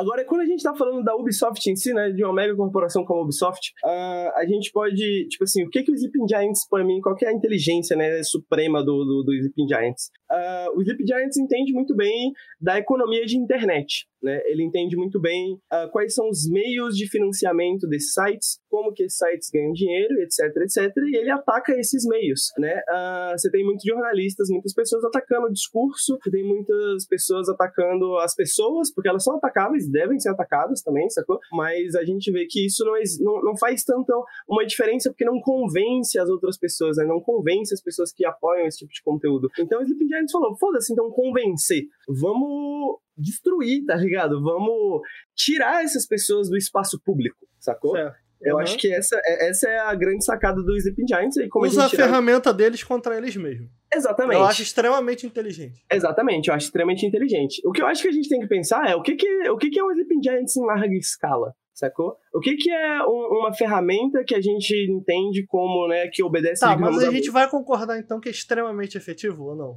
Então, Está eu não sendo. sei o que, que, extremamente efetivo necessariamente significa, sacou? Porque, tipo, a gente assim, não é tem nenhuma outra ferramenta que foi tão efetiva quanto. Mas Nenhuma! Isso, isso tá detendo o avanço do fascismo, sacou? Tipo, eu acho que não, tá ligado? Porque apesar dos impedimentos existir, ser importante, ser internacional, essa, esse levante do fascismo é um problema global, sacou? Sim. É um problema que afeta todo mundo, inclusive as pessoas que não estão na internet. Mas por então... que, que o fascismo tá sendo um problema global e como essas plataformas são responsáveis por conta disso? Eu acho que o Sleeping Giants, ele preenche esse meio em que ao desplataformizar, não sei se nem se é uma palavra, em, talvez eu esteja inglesando uma palavra, mas ao tirar a plataforma desses caras, ela faz com que esse movimento que, a, que tá avançando, com que ao menos ele cesse. Ele, ele não cesse, mas ele deixa de alcançar mais. Tudo certo. bem, mas é, é, aquela coisa que a gente discutiu na época, né? O Mil Grau parou de receber doação, o Mil Grau parou de fazer live, sacou? Tipo assim, não, a gente sabe que não. A gente sabe que não tem, tem, tem um certo nível, tem um certo ponto de limitante, assim, que a gente chega. Vamos falar sobre o Mil Grau. Mas sabe onde o Mil Grau tá agora, nesse momento? No The Live, a, né? A gente sabe que ele voltou lá pro YouTube e tal, e coisas estão sendo feitas, mas ele tá lá na The Live. Sa sabe como, do, do meu ponto de vista, sabe como que a gente trata o problema? Primeiro a gente isola. Uhum.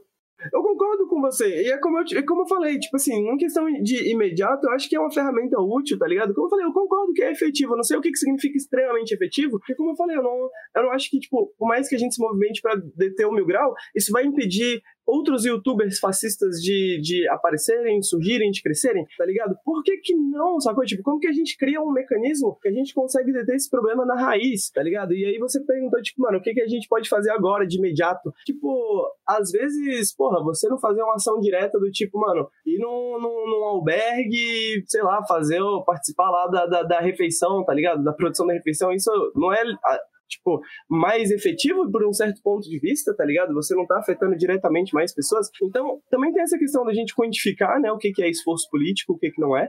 Mas eu acho que, pô, Você quer fazer alguma coisa agora, né? Isso é meu apelo para o chat, para todas as pessoas ouvindo a gente. Estude teoria, sacou? Tipo, leia mais sobre as coisas, leia mais sobre o mundo, tá ligado? Talvez a gente não possa fazer nada agora de imediato, porque eu acho que o que a gente pode fazer de imediato é muito pouco, na minha opinião, mas eu acho que a gente pode se informar cada vez mais, a gente pode espalhar esse conhecimento, a gente pode espalhar esses princípios, você vai ter filhos, né? Você vai passar isso para eles, sacou? Tipo, estude mais, tá ligado? Entenda mais sobre o mundo, tenha suas próprias opiniões sobre os mundos, né? Baseada, bem fundamentada, bem argumentada. Tenta responder tá essa pergunta você mesmo, né? É, exato. Tenta responder essa pergunta você mesmo. Qual que é o melhor mecanismo, qual que é a melhor forma da gente deter o avanço do fascismo, tá, li tá ligado? Leia mais sobre esse assunto para tentar ter suas respostas, né? Porque eu acho que é isso que vai ser necessário. Eu acho que é isso que vai resolver esse problema o mais rápido possível. Se todos nós estivermos conversando a partir dos mesmos pressupostos, tá ligado? Que a gente não precise mais discutir o básico, assim, de, porra, isso é fascismo, tá ligado? Como é que. Sacou? E que a gente possa partir pro, pro, pro sair dos planos das ideias, né? Do plano teórico, de um a partir de certas concordâncias e ir para mano, que, que é como que igual o Ricardo falou, como que a gente podemos nos organizar dentro das nossas comunidades, dentro da nossa família, dentro do nosso bairro, para que a gente possa começar a fazer uma diferença por menor que ela seja. Talvez seja criar um Twitter e fazer algum tipo de trabalho como esse, tá ligado? Talvez seja outra coisa, mas o importante é que, mano, o Sleeping Giant sozinho não faz, a gente sozinho não faz, tipo, não dá para fazer isso sozinho. É um movimento gigantesco, tá ligado? E, e por isso eu acho que a gente precisa sempre estudar mais. Perfeito. Eu só, eu só, eu acho que enquanto o teu convite alimente essa pergunta e tente respondê-la, é, é, correndo atrás, né? A minha é faça alguma coisa que essa se organizar politicamente, porque né, é político, certo? Você se opor a algo é político. Que essa dessa organização pode sair a faísca que você talvez não tenha nesse momento para se politizar mais. Eu acho que essa é a nossa diferença. Sim, com certeza. Eu posso fazer um último comentário de um negócio que eu li no chat, que aí eu acho que tem a ver também com essa questão, só que uh, alguém no chat comentou, mas também não é excludente. É, na verdade, a gente tem que começar a pensar que é excludente, sim, sacou? Na verdade, a gente tem que escolher muito bem as nossas prioridades e a gente tem que escolher muito bem as nossas pautas, a gente tem que escolher muito bem o nosso plano de ação, porque o tempo, ele é limitado, né? Na verdade, toda a base do capitalismo é que você está vendendo o seu tempo e cada vez mais você precisa vender mais do seu tempo para você adquirir sua sobrevivência básica. Inclusive, então, essa é a lógica das, das uberização da coisa toda. Tipo, cara, eu não tô. Né? O cara ganha tanto dinheiro porque não é sobre ele vender as 8 horas dele, não é sobre as 8 horas dele, o cara que tá no topo, né? É sobre ele criar uma plataforma em que você possa vender a sua para ele, né? Exatamente. Exatamente. Você vende as suas horas de trabalho. Porque então, para ele, para ele, enquanto ele tá dormindo, ele tá ganhando dinheiro, né? Vender o seu trabalho é vender o seu tempo, tá ligado? Então o cara, é exatamente, o capitalismo faz isso, né? Ah, tem a questão de que o dinheiro, o capital se reproduz, né? É basicamente dessa forma. Mas basicamente é isso, né? O tempo é limitado, mano. A gente tem que escolher muito bem as nossas pautas, a gente tem que escolher muito bem o que a gente tá fazendo. Porque, mano, é isso. Você tem a sua casa, você tem a sua família, você tem as suas contas para pagar e tal, tal, tal. O tempo que te sobra, mano, você já, já tá cansado, sacou? Você já não tem mais tempo, sacou? Você vai querer jogar um videogamezinho, você não quer pensar nesse tipo de coisa. A gente tem que escolher muito bem. Se você tem mais tempo disponível, às vezes isso pode ser um privilégio e talvez seja uma grande responsabilidade sua, né? Se informar mais e utilizar melhor esse tempo e tal, tal, tal, né? Mas isso não é algo que a gente pode cobrar de todo mundo, né? Não é algo que a gente pode falar para todo mundo assim, porra, por que, que você não tá se organizando? Por que, que você não tá fazendo boicote a essa empresa? Por que, que você não tá, tá ligado, tentando mudar alguma coisa? Porque o, o tempo é limitado, né? É, faz parte da exploração básica né, de classe. Acho que é isso. É isso. É, fiquei quieto porque eu tava deixando duas pessoas mais inteligentes que eu falarem, né? Então é isso. Ah, que isso. É, gente, queria agradecer aí, então, esse foi o quinto episódio do Café com Videogames. No fim, a gente falou só da podridão da Ubisoft. Vai ficar pra segunda que vem a pauta de sindicato e, sindicatos e videogames. Como sempre, eu queria agradecer o chat. É, hoje batemos 550 pessoas quase assistindo que foi absurdo. Muito obrigado por todo mundo que assistiu. Foi muito foda, o papo foi muito da hora. É, como sempre, é muito legal estar aqui de manhã. Mano, tá, tá a recepção pro Café com Videogames para mim, como, repito, tá surreal, tá muito incrível. Segunda de manhã sempre dá tanta gente. Então, de novo, fica aqui do fundo do meu coração meu agradecimento. É, queria agradecer a presença do Ricardo e do Henrique por acordarem de manhã aí. O Henrique quase não acordou, mas deu tudo certo. é... Porra, eu queria, eu queria deixar rapidamente o parabéns pro Ricardo e pro Lucas, né? Né? Porque, porra, é o quinto café com videogame já e eu também tô muito orgulhoso desse quadro existir no Nautilus e ver todo mundo gostando e tudo mais. Então, parabéns pra vocês, mano, que desenvolveram isso, tocaram isso, estão aqui hoje? É, vai o parabéns pro Lucas. Ele monta a pauta, eu tento estudar, tento trazer meu ponto de vista. Eu queria eu queria adicionar que eu acho muito legal porque eu sempre. É foda, né, cara? Esse, esse tipo de assunto você sempre vê repercutir muito no meio gamer ali, do pessoal do YouTube e tal. É um tipo de assunto que com o tempo ele acaba sumindo e tal. E o que acaba privilegiando canais que né, visem mais essa economia de atenção, né? Pegar a parada enquanto o assunto tá pegando fogo e a gente acaba não tendo uma segunda visão de ninguém, porque geralmente esses youtubers são extremamente despolitizados, quando não reproduzem também teoria da conspiração e etc. Então o que eu tô feliz com o café é que permite que a gente possa comentar sobre esses assuntos mais imediatos, talvez ainda não com a velocidade desses outros canais que eu tô citando, mas a gente co consegue comentar, a gente consegue dar uma visão diferente. Eu acho que acaba sendo válido. Eu queria adicionar também, cara, às vezes eu fico um pouco agressivo, mas eu juro que eu não tava brigando com o Henrique. Desculpa. a gente tava só. Que que eu, Sei lá, a galera sempre fica assim, nossa, começou a briga. E, cara, não. Eu, eu sou meio assim mesmo, entendeu? Eu, não, não, eu, eu, gosto, eu gosto muito. Eu, eu adoro discordar do Henrique, porque é, pô, é, acho que a gente cresce. A gente tá, eu acho que a gente tá bem acostumado, assim, que eu nem percebo mais, assim, o Ricardo discorda de mim, mas porra, Ricardo, você não tá entendendo, mano. Aí, Ricardo, porra, mas você é burro, e aí a gente fica nessa, vai lá, né? Já é nosso, já é nosso esquema já. Então é isso, queria também agradecer e lembrar que o Nautilus é financiado coletivamente, isso é muito importante, a gente tá falando sobre o coletivo aí. Se vocês gostam de debates como esse que a gente teve aqui no Café com Videogame 5, considerem apoiar o projeto em apoia.se barra Nautilus ou picpay.me barra canal Nautilus. A partir de um real vocês podem apoiar e fazer uma baita diferença no projeto. Então considerem apoiar e também vocês podem apoiar, obviamente, dando sub aqui no canal. Ah, os subs estão dando uma grande diferença para a saúde financeira do Nautilus, então todo sub também faz uma grande diferença. Se você está escutando no feed, o subzinho, se você tem um Amazon Prime, você pode vir aqui em twitch.tv barra nautiluslink e dar um sub pra gente. E você pode vir aqui em twitch.tv barra nautiluslink seguir a gente, porque a gente faz live todos os dias jogando videogames. A gente faz live toda segunda às nove e meia da manhã com café com videogames que vocês estão ouvindo. A gente faz live toda sexta-noite entre as 8 e 9 horas da noite do Periscópio, que é sobre o que a gente tá jogando, e não sobre as notícias. A gente faz aí lives cobrindo eventos, gincanas e etc. Então ficou meu convite para vir aqui em twitch.tv barra nautiluslink. Pra quem está assistindo ao vivo agora, se você não conhece, a gente tem youtube.com Link, né? Vai que o Twitch tá crescendo ao ponto de alguém não conhecer o nosso canal no YouTube, mas a gente tem um canal no YouTube, a gente faz análises, é, ensaios, etc. E eu acho que com isso a gente termina o café com videogames. Posso fazer um apelo também? Uma claro. outra forma pra galera aí apoiar? Pode. Manda e-mail lá pra, pra Open Society, pro Jorginho conhecer nosso trabalho aqui. dá, uma, dá uma moral, a Open Society que controla o mundo aí. É isso aí que eu queria adicionar. George Soros, tamo junto, irmão. É isso aí. Então tá aí, mano. Jorge Stories financiou Nautilus que a gente tá precisando mesmo. Verdade. Gente, terminamos agora o Café com Videogames número 5. Muito obrigado pra todo mundo que ouviu ao vivo e ouviu no feed. Valeu. Beijos. Valeu. Beijos. Valeu.